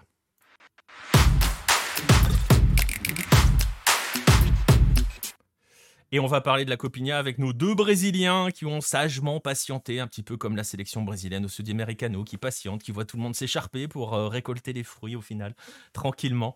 Euh, on va parler de, cette, cette Copinha. Euh, bah en fait, je vais commencer par une question très simple, parce que tout le monde ne sait pas forcément ce que c'est, et je vais te m'adresser à toi, Marcelin. Est-ce que tu peux nous rappeler ce qu'est la Copinha alors, donc, c'est une compétition qui est née euh, en 1969 et qui a été créée à la base par la mairie de São Paulo. Euh, donc, c'est une compétition pour les moins de 20 ans et le nom officiel, c'est Copa São Paulo Juniors, parce qu'avant, on appelait les, juniors les, moins de 20 ans. pour les deux premières éditions, il y avait uniquement des clubs de São Paulo. Il y avait seulement quatre clubs pour les, deux premières éditions qui ont été remportés par le Corinthians. Et euh, ensuite, dès 1971, euh, il y a des, clubs euh, d'autres États. 71, c'est aussi l'année du, premier Brasileirão, sous le nom de Campeonato Brasileirão, qui est aussi né un petit peu du, tournoi Rio-São Paulo, où il y avait des clubs seulement de Rio et de São Paulo, et qui ensuite s'est étendu à, tout le Brésil. Euh, pour la Copinha, ça a fait ça aussi. Donc dès 71, on a donc les clubs de, São Paulo, mais aussi de Rio de Janeiro, dont Fluminense qui, euh, avait gagné euh, cette année-là. Il y avait aussi Minas Gerais, Rio Grande do Sul et Paraná. Et comme le Brésilien, ensuite, on, inclut d'autres États encore. En 72, il y a, il Bahia qui va participer pour un total de 23 clubs. Et pour la première fois dans la compétition, la finale va se jouer au, au Pacaembu, donc enfin, l'un des stades principaux de São Paulo. Et ça va devenir ensuite le classement euh, la finale, même s'il y en a eu, euh, si on a eu d'autres, euh, notamment au Parc Saint-Georges, Canindé ou Morumbi, ou la, dernière qui était au, Parc Antarctica, donc le, nouveau stade de, non pardon, Parc Antarctica, l'ancien stade de Palmeiras, et la dernière c'était à, l'Alliance Park entre Palmeiras et Santos. Et cette année, ça sera au Canindé, donc le, stade de, la Portuguesa, avec une autre particularité, c'est que la finale se joue tout le temps le 25 janvier, euh, parce que c'est le jour de la fondation de la, ville de São Paulo. Et, euh, et, cette, euh, cette, Copinha, tu l'as dit rapidement, donc elle est partie d'une petite compétition dans son coin, elle s'est rapidement, rapidement développée. Et en fait, elle s'est vraiment développée en termes de nombre d'engagés aussi, c'est-à-dire qu'elle elle accumule de plus en plus de clubs au, fil, au fur et à mesure, au fil des saisons. Euh, oui, dans les années 70, 80, euh, même 90, il y avait entre 16 et, 40 clubs, ça dépendait euh, des éditions. Et ensuite, ça va augmenter assez fortement, parce qu'on en a 44 en 98, après 56, 64 en 2000, 72, 80 en 2004, 88 en 2005. et en 2013, pour la première fois, il y a 100 clubs qui, participent. 100 clubs tout rond, ça a encore augmenté. Et depuis 2018, ça s'est stabilisé à un nombre de 128 clubs. Euh, donc ça permet d'avoir 32 groupes euh, de 4, puisque ça par contre, il y a toujours eu euh, des groupes de 4, c'était une, constante dans, l'histoire de, la compétition. Et avec, avant, il y avait un ou deux qualifiés, et maintenant avec 128 clubs, ça permet d'avoir deux qualifiés pour, pour des 32e de finale. Et aussi, il y a un club hôte par groupe. Donc il y a vraiment encore maintenant une grosse majorité euh, deux clubs de São Paulo, ce qui a forcément un club hôte par groupe, donc il y a au moins 32. Et les, grands clubs ne, sont pas hôtes, c'est des petits clubs, parce que voilà, São Paulo, c'est euh, quand même euh, un État assez géant. Ça fait en superficie deux fois moins que la France, donc on est quand même sur, sur un petit pays au final, avec et c'est très très étendu avec beaucoup de, villes, beaucoup de clubs. donc c'est une compétition qui, qui est très riche et les clubs de Saint-Paulo restent euh, bah, ceux qui ont remporté le plus euh, euh, d'éditions, 31 sur les, 52, sur les 52 au total. derrière, c'est Rio de Janeiro qui en avait 10. Et au niveau des clubs, c'est le Corinthians qui a gagné aussi 10 titres. Et je ne sais pas si vous avez la réponse l'un ou l'autre, hein, que ce soit toi, Marcelin ou Guillaume, mais ok, c'est parti de Sao Paulo, qui est un état, un état immense et tout. C'est ce qui explique aussi à quel point elle a réussi à, accumuler, euh, à attirer autant ou il y a d'autres facteurs qui font que parce que tu vois, qu'est-ce qui aurait empêché euh, je vais pas, euh, c'est pas à toi que je vais l'expliquer, hein, Marcelin, qui nous a bien décrit dans Primera Bola les guerres entre Sao Paulo et Rio. Euh, qu'est-ce qui empêche, qu'est-ce qui a empêché Rio d'essayer de faire la même chose et qui peut expliquer que la Copinha, qui était la coupe de l'État de Sao Paulo en fait concrètement, euh, a pu se développer à ce point-là et devenir en fait franchement c'est devenu un championnat, presque un championnat, je sais pas si on peut dire un championnat, mais un championnat du Brésil des, U20 quoi. Euh, oui Guillaume, je sais pas si tu veux, si tu veux en parler. Je te laisse commencer si tu veux, mais je, vais, je, vais, juste euh, dire que ouais, en effet, la, la, la Copilia, elle a commencé avec seulement quatre équipes. Donc, elle a été, elle a été créée par, un, il me semble, par un journaliste. Donc, la, la, à la première édition. Et, euh, et après la très bonne question de Nicolas, je, je, te laisse, je te laisse y répondre, Marcelin. J'ai hum. pas de piste par rapport à, la, Rio de Janeiro. Et, euh, la continuité de. en gros, ma question, c'est est-ce que, indépendamment de la taille de Sao Paulo, enfin de l'état de Sao Paulo, le fait que ça, ça va peu agréger assez rapidement beaucoup de clubs, il y a aussi une puissance financière qui permet ce développement-là? Pourquoi cette compétition-là particulière s'est développée et pas d'autres, tu vois, dans d'autres États? Et je pensais forcément à Rio parce que c'était l'autre place forte. Euh, bah, je pense que oui, à, Sao Paulo, il y a une puissance euh, économique qui est euh, encore supérieure à celle de Rio de Janeiro. Et puis, euh, bah maintenant, si tu veux organiser. Euh, bah c'est fini là. Euh, enfin, non, non, mais je veux dire, même des, des, villes hautes, c'est vrai que c'est plus facile à São Paulo. Tu as vraiment toute la, la mégalopole où c'est finalement assez proche.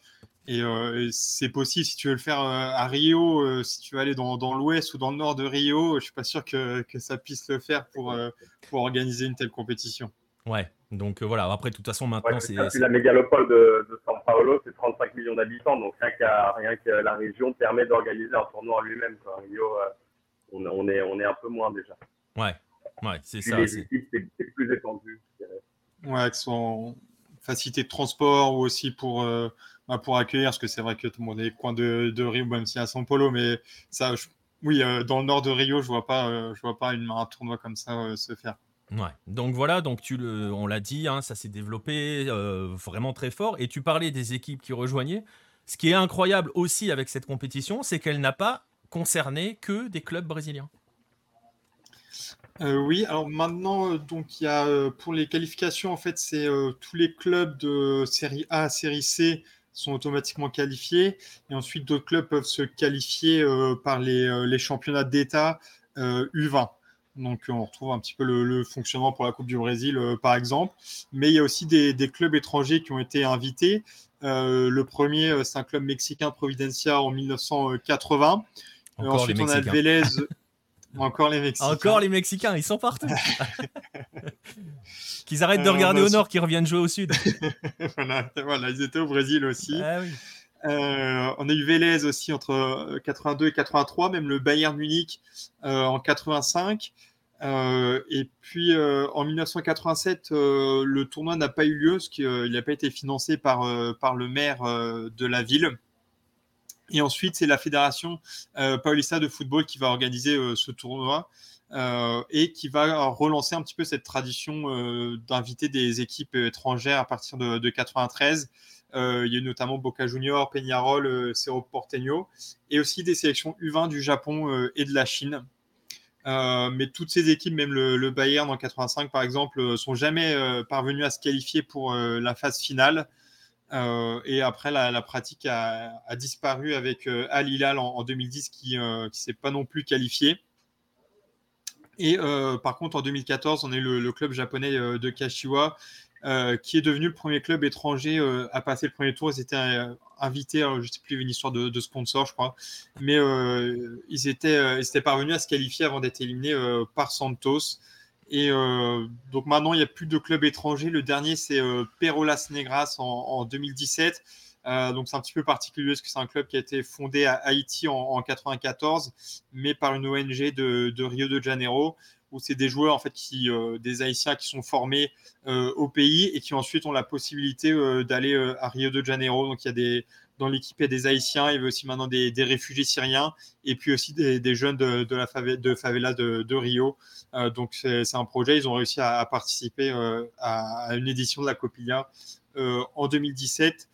Et, pour finir, en 2021, on n'a pas eu de, de tournoi, donc c'était la, à cause de, la Covid. C'était la deuxième fois euh, après l'édition de, 87. Ouais, alors euh, une, petite question. On va bah justement, on va, on va, on va l'aborder un petit peu euh, Nostromo puisque est-ce que ça peut servir de tremplin pour les joueurs qui souhaitent participer au Brasileirão On va en parler dans un instant parce que justement, voilà, on vous a dit compétition de jeunes brésiliens, hein, de U20, forcément, hein, on était en plein dans le scouting de recruteurs euh, qui regardent le Sud-Americano. Forcément, ça regarde là-bas aussi, et forcément, euh, qui dit U20 brésilien dit pépite. Euh, est-ce que, comme ça, on peut avoir quelques noms de joueurs qui se sont illustrés ou révélés tout simplement dans cette, dans cette sélection, dans cette compétition, parce qu'il y a eu des joueurs que l'on attendait qui se sont illustrés, et il y a des joueurs qu'on n'attendait pas forcément qui se sont révélés.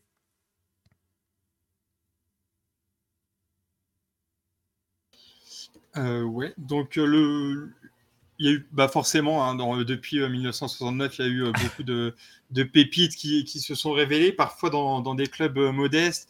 il y a par exemple Rai en, 1983 avec le, Botafogo de, de Ribeirão Preto, ou Martinelli en 2019 avec Ituano.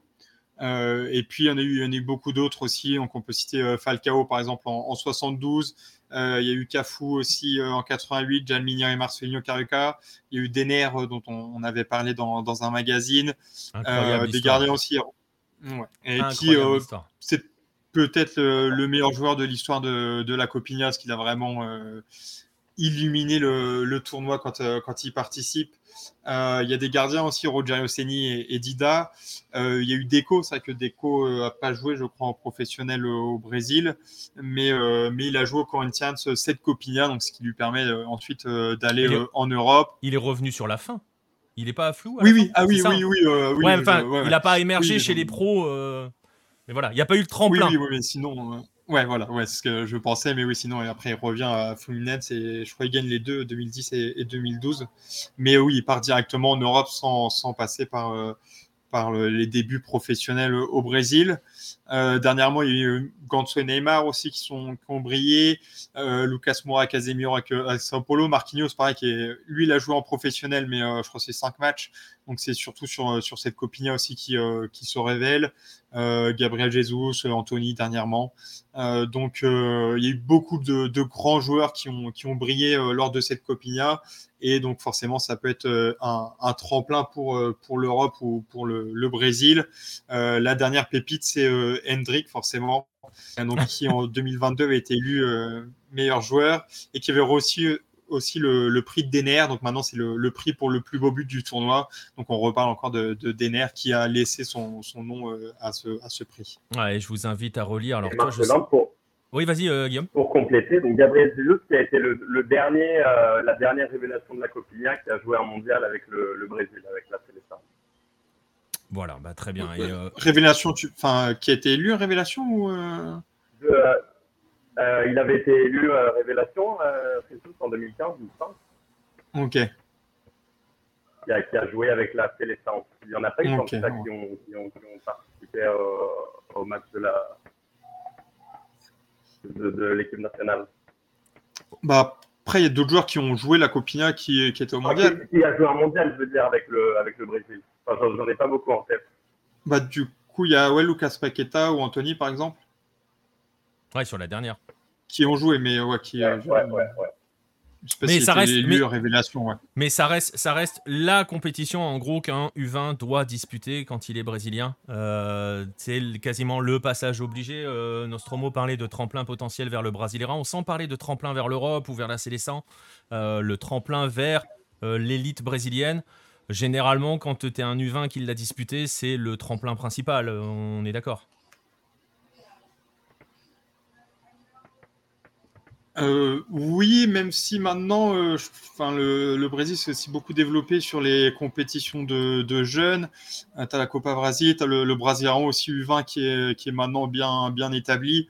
Donc c'est le la Copina, c'est le tournoi mythique, mais ça, ça dure un seul mois. Donc après toute, toute l'année, tu as aussi les, championnats d'État qui permettent aux jeunes aussi d'avoir bah, de, continuer à se développer avec des, compétitions bien organisées qui sont, qui sont déjà intéressantes. Je sais pas si tu veux compléter, Guillaume. Non, puis c'est ça aussi qui est, qui est, intéressant avec, le, avec la Copia, c'est qu'on que c'est un peu une période intéressante de l'année. Ici au Brésil, le, le championnat pro n'a pas encore repris, donc les équipes sont en tournée, il y a, le, y a les championnats régionaux qui commencent, et le fait de voir la Copia va ça motiver énormément les jeunes, quoi, parce qu'ils vont être, euh, ils vont être vus. Et, euh, et, et, parfois, il y a des situations qui sont, euh, qui sont rigolotes. Enfin, je, je, sais que la première semaine de janvier, il a plu énormément à, à, à São Paulo. Et les quelques matchs que j'ai regardés, euh, c'était incroyable. C'était sous la pluie, euh, on voyait pas le ballon, euh, c'était vraiment de la natation. Quoi. Et il y avait une y avait un match de Vasco. J'avais trouvé ça dangereux et je sais pas si en France ou ailleurs il aurait été, il aurait été autorisé ce match-là. Il y a des terrains, ils, ils font peur. Entre, voilà, entre les, les, les prépas pour le Brésilien et certains, certains joueurs qui vont toquer au port des professionnels et aussi ce, côté coupe et, qui dure un mois, qui est vraiment intéressant suivre. Et, et, Et, avant de parler de son succès un petit peu, petite question comme ça, les gars. Euh, tu parlais, Marcelin, du développement des, compétitions de jeunes, hein, le Brasileirão U20, la Copa du Brésil U20. Euh, ça peut la menacer à terme, cette Copinha, ou le côté mythique fait qu'elle euh, elle est indéboulonnable? Non, je ne pense pas qu'elle soit menacée parce qu'effectivement, il y a le, côté mythique, tous les, tous les jeunes veulent euh, la voir jouer. Et puis aussi, elle s'inscrit dans, le calendrier, ça dure, ça dure à peine un mois au mois de janvier, donc ça ça vient pas gêner d'autres compétitions, même s'il y a eu le championnat sud-américain, par exemple, où il y a d'autres joueurs qui, enfin des joueurs qui ont du coup pas pu participer euh, à la Copinha, mais non, elle, est bien installée. Je pense qu'elle va, elle va rester encore un bout. Et justement, on parlait, on évoquait un petit peu son développement, les pépites qui y passent, son succès. Hein, Qu'est-ce qui fait euh, Comment on peut l'expliquer ce succès Même si on a déjà quelques éléments, euh, Guillaume, tu as des éléments à ajouter sur pour expliquer justement le succès de cette compétition? Tu as, évoqué le calendrier aussi hein, à, l'instant. Il y, a, a ces éléments-là qui jouent? Évidemment, il y a le calendrier d'abord, et ensuite, je dirais que bah, c'est une compétition ancienne, donc qui a commencé par quatre équipes, qui a grossi euh, progressivement, et qui à terme a, su prendre une place naturelle en fait dans le dans le dans le football brésilien. Je sais qu'en en 77, si je m'a vu, il y avait une finale entre euh, Fluminense et euh, Ponte Preta, et la, la, finale de la Copinha avait eu lieu juste avant le match de la Seleção du Brésil. Donc voilà, il y a, y, y a beaucoup plus d'exposition petit à petit. Et, euh, et maintenant, avec, euh, avec euh, évidemment, on parlait de etc., il y a, beaucoup de gens qui s'intéressent de plus en plus. En plus des passionnés de football qui, regardent aussi au, Brésil et qui s'y intéressent pour voir passer de futurs, de futurs grands joueurs. Ouais, surtout qu'ils partent de plus en plus tôt. On a déjà évoqué il y a quelques temps avec Marcelin et on est assez souvent. Là, j'imagine, tu vois, pour euh, faire écho à la question d'André Pierre tout à l'heure sur y a-t-il des recruteurs français au Sud-Américano, j'imagine qu'il y a quelques recruteurs dans les tribunes, là, non? Pas forcément français, mais. En, Amérique latine, ils sont quasiment tous. En tout cas, ils, y vont à partir de la phase finale et euh, c'est rempli. En tout cas, tous les, recruteurs brésiliens viennent aussi faire euh, leur marché. Euh, il semble qu'aujourd'hui, il, y a un jeune joueur qui s'appelle Wesley, qui est un défenseur d'une équipe à São Paulo de l'EC San Bernard, qui, vient d'être recruté par Red Bull Bragantino, qui est, une grosse ici au Brésil, et qui, qui recrute souvent des joueurs pendant la Copia. Il y en a, il y en a aussi, il y en a aussi d'autres. Ouais, c'est surtout les Anglais aussi. pardon, je te, je te coupe, hein, mais c'est les Anglais maintenant qui, qui, viennent, qui essayent de choper euh, voilà la dernière, euh, alors je déteste ce mot hein, parce que ça veut rien dire, mais la dernière pépite brésilienne, la dernière, voilà, euh, ceci, on voit, voilà, Hendrick par exemple, voilà, qui n'a même pas une saison de pro, qui est déjà Ah ben c'est fait, hein. Ouais, c'est fait, c'est fait. Donc le, voilà, les, les, recruteurs anglais surtout, on les voit. Enfin, je sais qu'il y en a aussi là au Sud-Americano U20, voilà, pour le marché soit anglais, anglais, soit même euh, faire un petit step euh, en MLS euh, pour qu'ils se familiarisent avec la langue. Voilà, il y a des, c'est surtout ça, c'est surtout ces recruteurs là qui traînent partout. Bah là, comme... vas-y, vas-y, Marcelin. Comme, tu as 128 clubs, en fait, pour les recruteurs, ça permet aussi de, bah, de voir des, des, joueurs de petites équipes qui vont pas avoir l'occasion de voir dans, dans des autres championnats. Donc, euh, bah, on a parlé d'Hendrick, mais Hendrick, il est. Ouais, Hendrick, on le connaissait déjà. Pour beaucoup de clubs, oui, oui. Mais euh, je veux dire, enfin, même les petits clubs, en fait, peuvent être intéressés, enfin, les petits clubs étrangers euh, peuvent être intéressés par la Copinha parce qu'il y a, y a des joueurs et des équipes qui sont vraiment pas connus, même, même au Brésil. Et là, Guillaume parlait de Wesley, Wesley qui va. Les, deux extrêmes. Il y a des, par exemple des joueurs comme André qui vient d'être recruté de Vasco, qui vient d'être recruté par Chelsea, et on a d'autres, euh, des petits clubs qui ne peuvent pas accéder à des, à des tels marchés euh, économiques et qui recrutent euh, à, à, plus bas, plus bas échelle, c'est sûr. Ouais. Ouais, et voilà, on voit, je, je, voulais juste rebondir sur Wesley qui va donc probablement, enfin tu disais, hein, Guillaume Red Bull Bragantino, il va donc entrer dans la galaxie Red Bull et on fait écho à ce qu'on avait évoqué, hein, Marcelin, sur le modèle Red Bull, voir ce qu'ils allaient allaient faire aussi euh, au Brésil. Euh, peut-être que s'ils commencent maintenant à aller chercher les gamins de la Copinha pour ensuite les faire monter dans les différents crans de la, de la filiale, euh, voilà, hein, Wesley, on verra s'il arrive en MLS avant de revenir en, Europe, par exemple, tu vois. Bref, voilà, ça c'est pour, son développement, ce que ça concerne, les, gamins qui sont concernés par cela. vous êtes sur place, les gars. Guillaume, tu as, as été voir quelques matchs.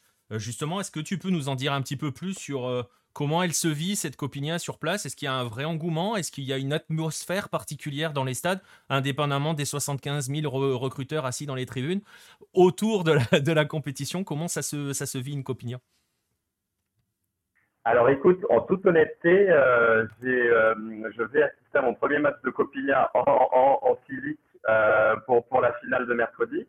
Euh, sinon, je peux un petit peu te parler de mon expérience à Rio. Donc, euh, donc la, la Copinia, elle est quand même assez présente. On s'en rend compte. Euh, comme tu sais, São Paulo, Rio, c'est des villes qui, ont, qui, qui, respirent, qui respirent le foot. Et quand on, quand on se balade dans la rue, on s'arrête, on discute avec les uns et les autres. tout le monde en, en, a entendu parler. Tout le monde a son, à son avis sur le sujet euh, et, et, et les gens la, la, regardent et après ils s'y intéressent à partir euh, à partir de, de, des quarts de finale, demi-finale, euh, quand leur équipe va loin dans la compétition. Donc en l'occurrence cette année il n'y a pas de y a pas de Flamengo, désolé Marcelin, ni d'équipe Carioca. C'est pour ça qu'il est en gris. mais, mais, mais lorsque c'est le cas, c'est pour ça qu'il est en gris. Lorsque c'est le cas, les gens les gens la, la, la suivent et, et s'y intéressent. L'année dernière, à titre d'exemple, pour une finale qui avait eu lieu le, un, un, mardi matin à 10h du, un mardi matin à 10h entre euh, Palmeiras et Santos, je sais que Globo avait enregistré une, un pic de, de 86% d'audience, donc euh, ça avait, ça avait beaucoup intéressé. Ouais, c'est extrêmement suivi alors. Ouais, Marcelin. Ouais, les, bah, déjà, elle est très bien euh, diffusée, donc je pense que ça, ça aide aussi. Mais euh, bah, sur la, première phase, tu as, des matchs tout le temps et ils sont sur, euh, Sport TV, sur, sur peut-être pas Globo, mais en tout cas, ils sont, tu peux les voir à la télé. Et puis, oui, c'est comme c'est en janvier, c'est une période où tu n'as pas de, football, même si maintenant ça a déjà repris les championnats d'État mais euh, c'est juste euh, cette année. D'habitude, t'as pas de football, donc en fait, les, les supporters, en plus, ils ont l'habitude de suivre le, leur club. Vraiment, c'est pas juste l'équipe principale. Et euh, par exemple, la section féminine, ils vont la suivre aussi. L'équipe de jeunes, ils vont la, suivre aussi. Donc c'est pour ça qu'elle est, vraiment suivie. Et ouais, sur, sur la fin de tournoi, tu sens vraiment un engouement. Euh, bah, par exemple, je voulais voir la demi-finale de, de Palmeiras, euh, bah, c'était euh, samedi, euh, et les billets sont partis en, en 30 minutes. Bon, c'était gratuit, mais euh, ils sont quand même partis en 30 minutes, et j'ai pas pu en avoir. Tu aurais pu en acheter quand même finale... des billets gratuits. Hein. Ouais, ils étaient, ils étaient revendus, mais bon, j'ai pas fait. Mais il y a quand même 25 000 personnes euh, au stade. Euh, la finale, je suis en train de regarder là, les, billets, mais euh, le site est, est pour l'instant. Donc, donc il y a vraiment des gens qui, s'intéressent à, cette compétition. Et ouais, même pour trouver des, billets, c'est compliqué pour l'instant. Ça part plus vite que les abonnements à l'Atlético National, c'est clair. Je vous renvoie vers le 9-10 de la semaine dernière pour comprendre la blague de Pierre. Euh, on a évoqué le contexte, l'histoire, le, contexte, l'ambiance un petit peu. On va se plonger un petit peu dans cette Copinia 2023 hein, assez rapidement. Euh, Est-ce que, messieurs, vous avez quelques... Voilà, je vais faire plaisir à Pierre, hein, je vais utiliser le mot pépite. Euh, on adore ça, le mot pépite. Je sais que Jérôme l'aime beaucoup, ce mot. Donc, euh, s'il écoute l'émission, euh, il, va, il va encore faire un arrêt cardiaque, c'est pas grave. Euh, c'est remboursé. Est-ce qu'on a quelques pépites à, à, signaler sur cette compétition, messieurs? Vous pouvez y aller. Qui, veut d'abord? Comme vous voulez. Alors, je, peux, parler de deux joueurs euh, qui, vont jouer cette finale de mercredi, justement, que vous allez pouvoir, euh, que vous allez pouvoir observer. Euh, il y a un, joueur euh, que j'adore, je ne vais, pas employer le mot pépite euh, pour Pierre, parce que je ne suis pas fan non plus de ce mot, mais il y a, un très très bon joueur, euh, un numéro 10 qui s'appelle Addison, que, je vous, que, je vous conseille. C'est le meneur de jeu, il fait 1m68, il est gaucher. Euh, il se déplace aux, quatre coins du terrain pour, pour, euh, pour, euh, pour demander la balle en, faisant le lien entre le, le milieu et l'attaque. C'est un très, très, très, très bon joueur euh, que, je vous recommande. Et aussi, euh, au niveau d'une des promesses de, de Palmeiras, il y a l'attaquant Kevin, qui est, euh, qui est très percutant, qui a marqué plusieurs buts lors de cette Copinia, qui a mis un, but extraordinaire. Il me semble que c'est lors de la demi-finale qui, part d'une relance du gardien. Donc, il, contrôle la balle, il va dribbler euh, plusieurs joueurs avant de finir euh, dans le but. But très impressionnant et un très, très bon joueur que, j'aime beaucoup aussi. Euh, voilà mes, deux joueurs que, que, je vais regarder avec attention euh, mercredi lors de, lors de la finale. Marcelin? Euh, ouais, du coup, je vais dire aussi avant, ouais, il y a, bah, tous les ans, il y a des pépites. Euh, du coup, j'ai dit pépites. Ah, mais tu es euh, obligé, t'as pas le choix. Ah, vas-y, dis-le à, dis-le à, la, à la sauce brésilienne, les cracks. Les, les petits cracks à, venir. J'attendais beaucoup Luis Guillerme, mais bah, il est du coup avec les, les U20 au, au Sud-Americano. Et, il a fait une bonne entrée. et il a fait une bonne entrée. Euh, il y a aussi les championnats d'État qui ont repris plus tôt cette année. Donc, euh, bah, par exemple, euh, pour, pour parler de Flamengo, ils ont été éliminés parce que l'équipe base de la, de la Copinha est partie pour le, le premier match du, du, championnat Carioca. Donc, on n'a pas pu voir tout le monde. Euh, mais il y a Yann Philippe, par exemple, à l'Atlético Minero qui, qui, qui peut faire une belle carrière. On verra pour la suite, mais qui a été plutôt bon. Loran avec Flamengo aussi. Et puis pour, bah pour le match de mercredi, euh, il y a Estevao. Donc, c'était euh, l'année dernière déjà, on parlait de, de Hendrik après Luis Guillerme. Là, c'est le gamin de 15 ans, c'est ça Et Estevao qui, euh, qui a 15 ans, ouais. donc, il est pour l'instant remplaçant, mais il est entré quasiment à, chaque match. Il a marqué. Euh, je sais plus contre qui, mais il a marqué, je crois, c'était en huitième de finale. Et lui, c'est lui qui fait la chevauchée folle là, qui passe au ras du but là, où il dribble absolument tout le monde. Euh, c'est lui ouais, contre, euh, contre Goyas en demi-finale où il rentre à la mi-temps et au bout de, de 4 minutes, euh, il, il dribble tout le monde et il est pas loin du, du golasso. En fin de match aussi, il fait un petit rush où il est, il est pas très loin de marquer. Le, le but de, de, la victoire, ça part de son côté. Donc, bon, juste 15 ans, donc on verra pour la suite. Lui, il a encore le temps de, de faire quelques copignats.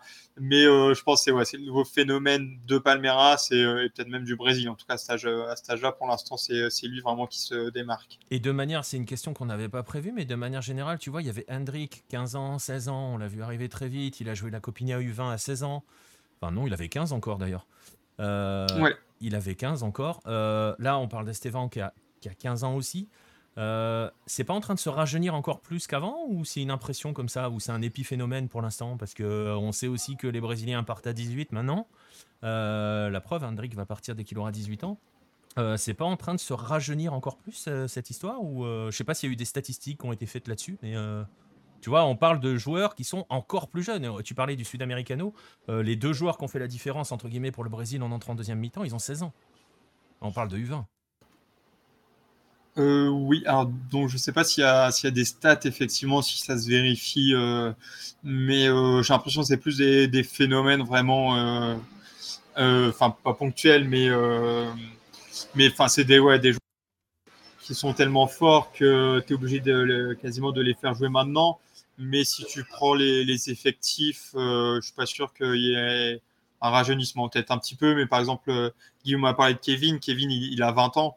Donc ça dépend aussi des, des joueurs. Tu as toujours des joueurs qui se, qui se développent très rapidement, qui ensuite euh, bah, confirment pas forcément ou, ou, qui confirment. Et puis des joueurs, bah, par exemple Lucas Paqueta aussi, qui, euh, qui, a commencé plus tard vraiment à être, euh, à être au niveau pro. Là, Kevin, je pense qu'il va, il va faire la transition après très rapidement vers le groupe pro. Mais il a déjà 20 ans, donc ça, ça dépend des, des joueurs encore, même s'il y a peut-être un petit rajeunissement. Ouais. faudra voir parce que tu vois, tu parlais de Luis Guillerme. Euh, je cherchais, là, je viens d'aller voir euh, le deuxième qui est entré en même temps que lui, c'est Pedrinho. C'est des U17 hein, euh, au Sud-Americano. C'est deux U17 qui ont fait entre guillemets la différence. Alors après, il y a Vitor Roque qui a marqué, mais qui est plus vieux. Mais tu vois, on est en train encore de parler de gamins qui sont des U17 qui jouent avec des U20 qui sont surclassés. Euh, on va se le garder Même de côté. Victor Roquet, hein, je... Ah ouais, il est peut-être il, il, a 18 ans là ou... Ouais, c'est une bonne question. Je suis pas sûr qu'il a encore 18 ans. Ouais, c'est euh... vrai en fait, tu vois. Hein. c'est juste que oui, il a déjà, il a déjà un petit peu un bagage pro, mais, mais ouais, ça, ça il va avoir 18 le 28 février, ouais. Mais voilà. il a encore 17 ans aussi. Ouais, ok. C'est un truc qu'on va se garder de côté pour éventuellement, euh, tu vois, euh, voilà, je viens de sortir une idée de podcast, mais c'est vrai que c'est un phénomène qu'il va falloir surveiller quand même, parce que non, mais mine de rien, c'est un vrai phénomène qu'il faut surveiller parce que on parle maintenant de gamins de 15-16 ans. Hein. Euh, moi, je me souviens qu'à Santos, on parlait de Rodrigo quand il avait 13 ans. Euh, mais tu vois, euh, c'était une exception absolue. et pareil, Rodrigo est parti très jeune. est parti à la majorité, lui, hein, à 18. Hein. donc, parce qu'ils n'ont pas le choix. Mais voilà. Est-ce que maintenant on va. Faut voir, mais moi, toujours eu l'impression que tu as quand même des, des, joueurs qui, à 17 ans, pouvaient, euh, pouvaient déjà débuter en, en pro. Euh, bah Neymar, il commence très jeune aussi. Tu as, eu ouais, Gabigol. Neymar, il reste au Brésil très longtemps. Ouais, mais après, c'est enfin, un contexte. après... Ah, tu parles en fait à l'heure. Enfin, Là, en fait, le truc, c'est que si tu veux, maintenant, les gamins partent à 18. Hein, Guillaume parlait d'André qui rejoint Chelsea. voilà, super. Il est au Sud-Americano, le gamin. Tu vois, ils partent à peine majeurs, en fait. Avant, ils partaient à 20 ans. Euh, ah, ça, oui. Bah... Et le fait qu'ils partent à 18, est-ce que ça commencerait pas à déplacer un petit peu la copina vers des gamins encore plus jeunes Aussi, et c'est parce que, tu vois, par exemple, on parle d'Hendrick qui est un phénomène. Certes, ça, on est. Il n'y a rien à dire sur, sur ça. Mais tu vois, Palmeiras va pouvoir, entre guillemets, en profiter, mais va profiter d'un gamin de 16 ans pendant deux ans, en se disant, bah, il a que 16 ans, donc il va pouvoir jouer pendant deux ans au club. Mm. Et voilà, c'est voilà, une piste de réflexion pour la suite. Tu vois, c'est juste jeté comme ça, il faudrait qu'on surveille cette histoire-là. Mm. Je trouve que c'est très, très brésilien, pour le coup, euh, d'arriver sur des, joueurs aussi jeunes. Ouais, c'est ça, euh, Andrei De Vasco qui a signé à Chelsea, euh, Patrice Guillaume en parlait à un instant, c'est de lui hein, dont, dont, je parlais. Euh, donc euh, voilà. Bah, en fait, il commence à avoir de l'expérience, Nostromo, justement. Hendrik, hein, je le disais, Hendrik, il a 16 ans. Euh, il va faire deux saisons avec Palmeiras. Il va jouer la Libertadores. Voilà, il va arriver en Europe, il aura de l'expérience. Mais pourquoi? Parce qu'il a commencé à 16 ans. Après, on parle d'un phénomène. À voir si maintenant, on va pas avoir trop, trop de très, très jeunes. C'est une autre question. Messieurs, on va juste sur cette Copinia. Je mettais la, j'ai mis la, comment dirais-je, l'affiche, justement, de cette finale. Parce qu'il y a une finale. Euh, vous l'avez dit, c'est mercredi, hein, c'est ça euh, Qui va opposer Palmeiras à l'América euh, Minero. Qu'est-ce que l'on peut dire sur, sur, sur cette finale? Comment vous la, vous la voyez, cette finale entre Palmeiras et l'América Minero? Qu'est-ce qu'il faut regarder de part et d'autre? Peut-être en commençant par Palmeiras. Je ne sais pas qui veut y aller, Marcelin ou Guillaume, celui qui veut celui qui est le plus. Euh... En prie, Marcelin, moi je parlerai de l'América Minero. Ok, alors Palmeiras pour Palmeiras pour Marcelin, tu vas adorer. Hein. ah, le cadeau Ah, le cadeau Palmeiras pour Marcelin euh, et, donc l'América Minero. On en profite pour embrasser Simon. Hein. C'était son lapin favori quand il faisait les comptes rendus du Brésil. Euh, L'América Minero pour, euh, pour Guillaume. Palmeiras, Marcelin. bah déjà, on peut dire qu'ils ont longtemps été moqués parce qu'ils ils avaient jamais gagné euh, la Copinha. Donc ça montre aussi l'importance euh, au Brésil de cette compétition, parce que c'était moqué ce qu'ils n'avaient pas gagné le mondial des clubs et, euh, et la Copinha. Donc, donc on voit que c'est vraiment une compétition importante. Et puis en plus, bah, le rival Corinthians en avait gagné 10, donc il y avait, il y avait une, différence très importante. mais il y a une, une, reformulation du centre de formation de, de Palmeiras entre 2013 et, et, 2015. Donc il y a une meilleure formation des entraîneurs, du personnel, des meilleures installations aussi. Il y a une, euh, salle de musculation, salle de soins, restaurant et même suivi euh, psychologique. Donc c'est un club qui historiquement euh, s'est jamais basé sur, euh, sur la formation. On a très peu de joueurs connus qui sont sortis du, centre de formation de Palmeiras.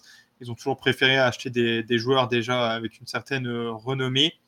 Mais depuis, depuis quasiment dix ans maintenant, il y a eu, il y a eu cette reformulation. Ils vont aussi souvent en Europe bah, pour permettre aux, joueurs de, de, jouer, de découvrir de nouvelles choses. Et donc bah, maintenant, ils en ont la, récompense. C'est le club qui a le plus cédé de joueurs euh, aux sélections euh, brésiliennes de jeunes euh, dernièrement. et puis, bah, ils ont aussi formé des joueurs. Ça a peut-être commencé avec Gabriel Jesus.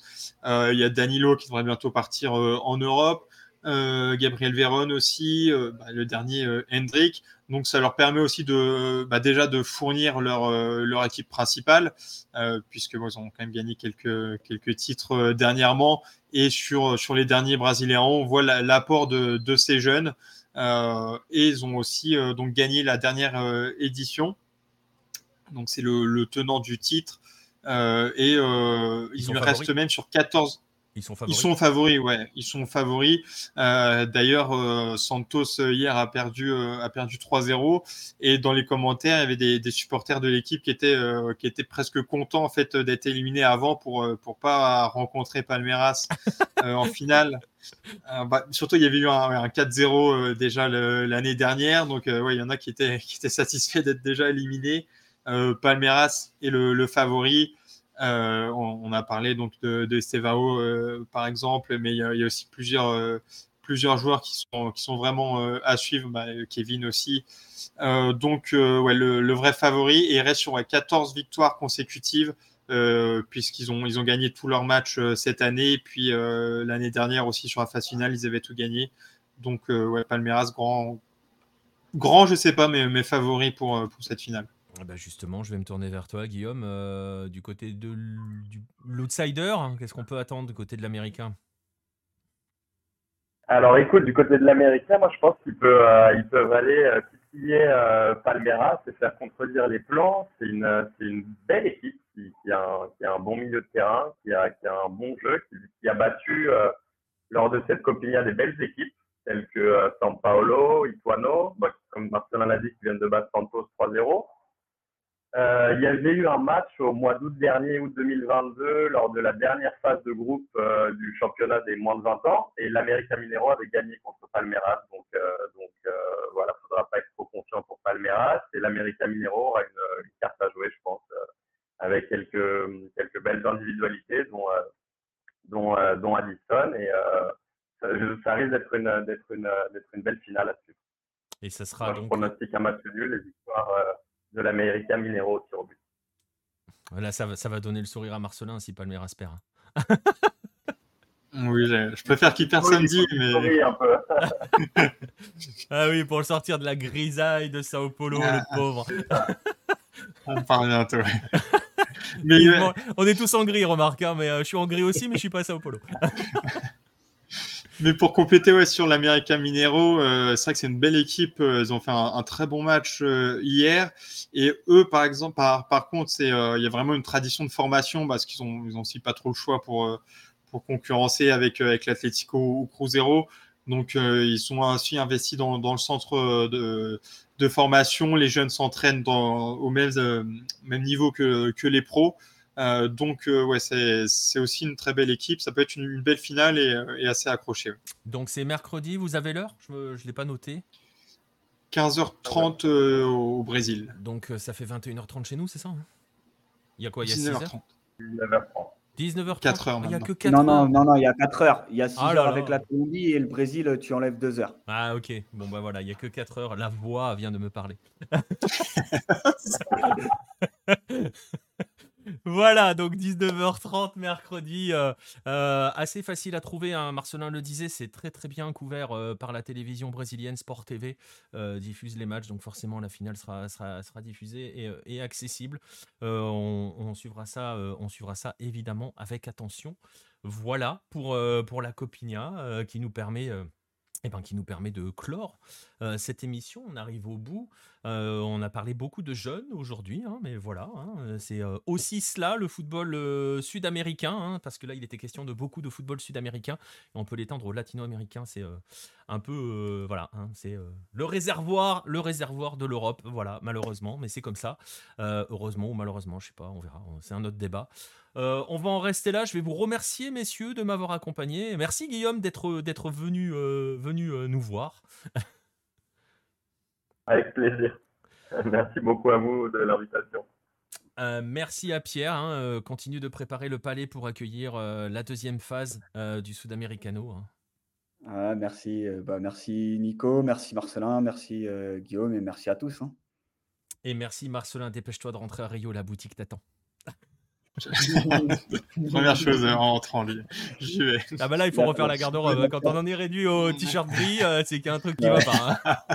Hein. Euh, les chiffres d'affaires de la boutique du, des, des Flamengo, là, ouais, non, là c'est pas possible. On a un sacré coup là, sur les derniers jours. Ouais, ouais, là, il faut faire quelque chose. Là, il faut faire quelque chose. Voilà, on va vous remercier à vous d'avoir été présent dans le chat, d'être toujours présent. Hein. On va vous inviter à suivre aussi un petit peu sur les réseaux, voir si on fait des lives sud-americano. Peut-être pas ce soir, là, on vient de finir tard. Après, il faut que je fasse le montage et tout et tout. On va voir. Euh, sinon, on se retrouvera lundi prochain pour un nouveau 9-10. Surveillez quand même sur les réseaux. Hein. vous les voyez passer au-dessus de ma tête depuis le début de l'émission, euh, là, juste au-dessus. Euh, Um, suivez-nous et vous saurez si on fait des lives, si on improvise aussi des lives parce que ça peut arriver. merci à vous tous d'être là, merci de nous soutenir, merci à, ceux qui nous ont follow. Euh, et euh, n'hésitez pas à nous suivre hein, justement sur ces différents réseaux, sur ces différentes plateformes où sur lesquelles vous écoutez cette émission, que ce soit en direct ou en rediffusion. N'hésitez pas aussi à vous procurer euh, les livres de la maison d'édition Lucarno Posé. J'en ai qu'un sous la main, c'est le dernier, c'est le Maradona. le 22 juin, n'hésitez pas à vous les procurer ça nous, ça peut nous, ça nous aide aussi à, soutenir ce que fait Lucarno Posé. Il y a les magazines qui sont encore en vente.